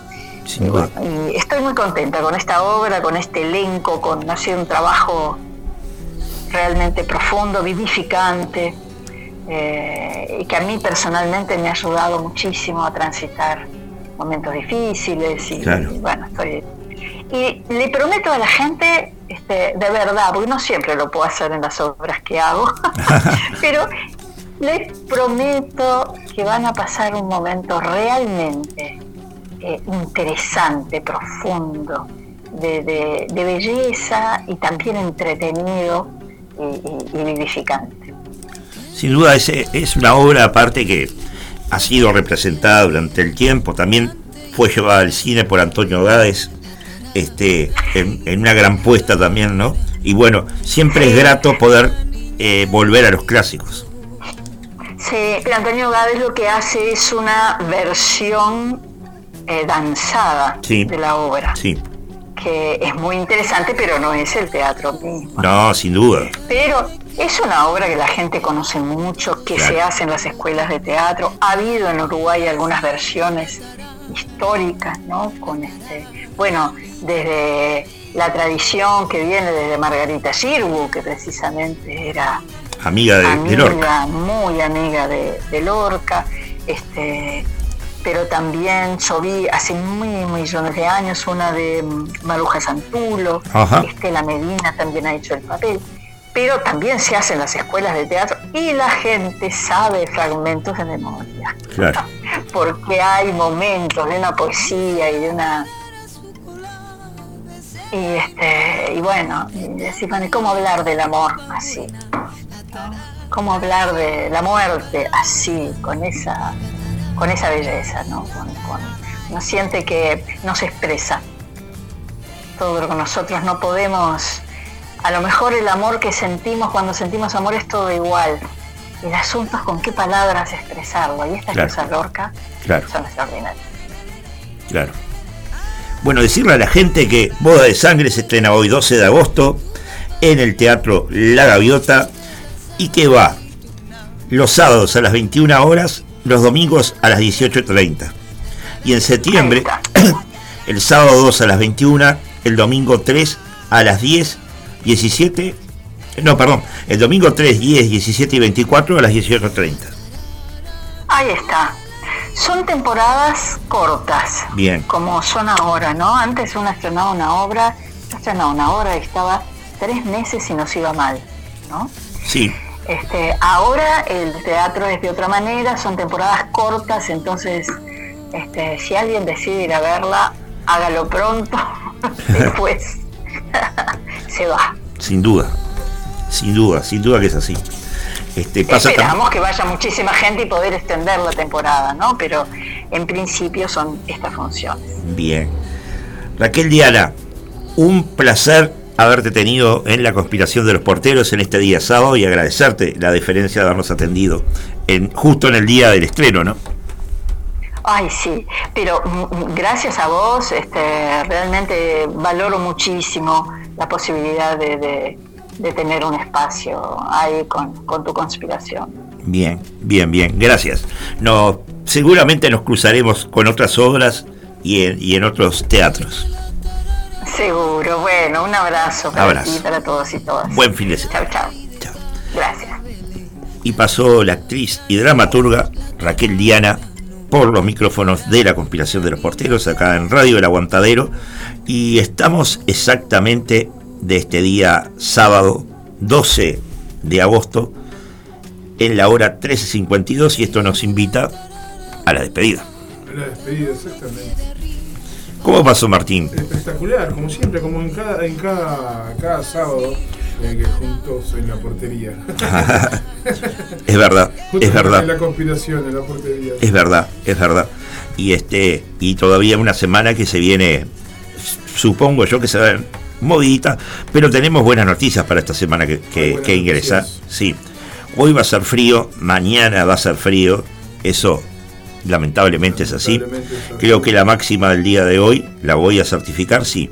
12 grados, en este momento tenemos 11, y la mínima va a ser de 13 grados. Pero, pero, a ver, me taré acá, porque La todavía máxima va a ser de 13 grados, la máxima de 13 grados. la mínima de 11. No, no, no, la mínima de 3. Ah, la mínima de 3. Sí, en este momento tenemos 11 grados. Uh, va a ser frío hoy. Pero prometí buenas noticias. Y como si uno promete las buenas noticias, tiene que cumplirlas. Sí. Mañana va a haber 16 grados y 8 de mínima. Sube.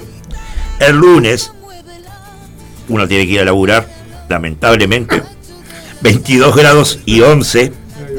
El miércoles 24 grados y 16 y el 25, eh, perdón, y el miércoles 25 y 16. O sea, sigue este veranillo de largo, no sé hasta cuándo, pero va a haber lluvia Este, Que, que llueva para el interior, que llueva en los cauces de los ríos. Sí, En totalmente. el cauce de Santa Lucía.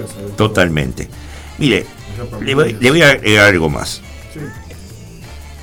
El miércoles, el jueves hay buen tiempo, el viernes hay buen tiempo, y como quien lo quiere la cosa, el sábado baja de nuevo en nuestro reencuentro. Nos reencontramos con el frío Y después empieza a subir de nuevo. A partir del domingo empieza a subir de vuelta. O sea que vamos a tener calorcito para rato. Y los sábados están fríos acá. Los sábados están fríos acá. No, tenemos calor humano. Sí, obviamente. Y el calor de toda esta gente que siempre dice sí para estar en, en la conspiración de los porteros aquí en Radio El Aguantadero, desde el pueblo Victoria, Montevideo, República Oriental del Uruguay. Y a mí no me resta más que decir chao. Muchas gracias. Bueno, nos reencontramos eh, Próximo sábado próximo a las 11.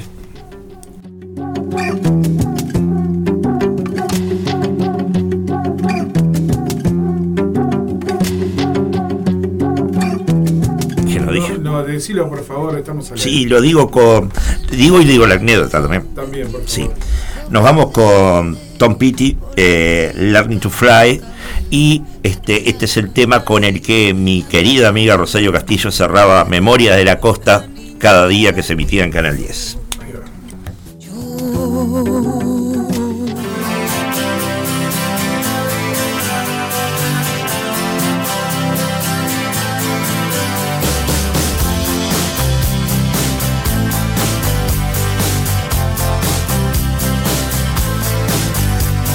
Started out down a dirty road. Started out all alone, and the sun went down as I crossed the hill, and the town lit up the world gets still. I'm learning to fly, but I ain't got wings. Coming down is the hardest thing. Well, the good old days may not return rocks might melt and the seed may burn.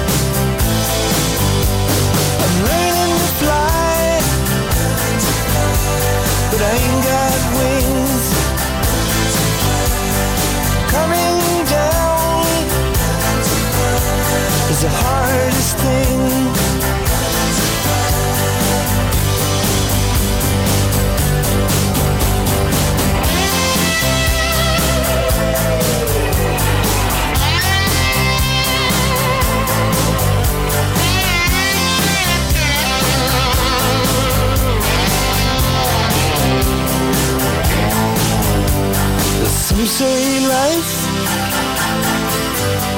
will beat you down, break your heart,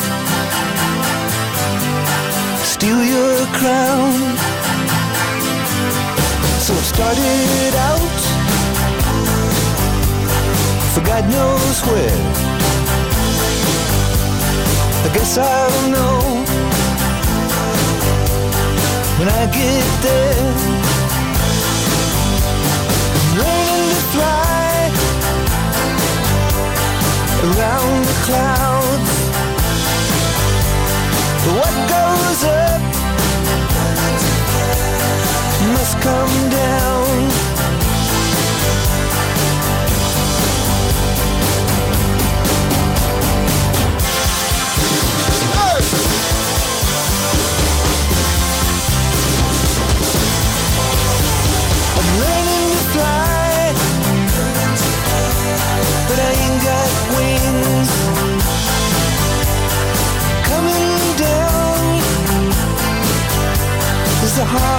acting. I'm learning to fly around.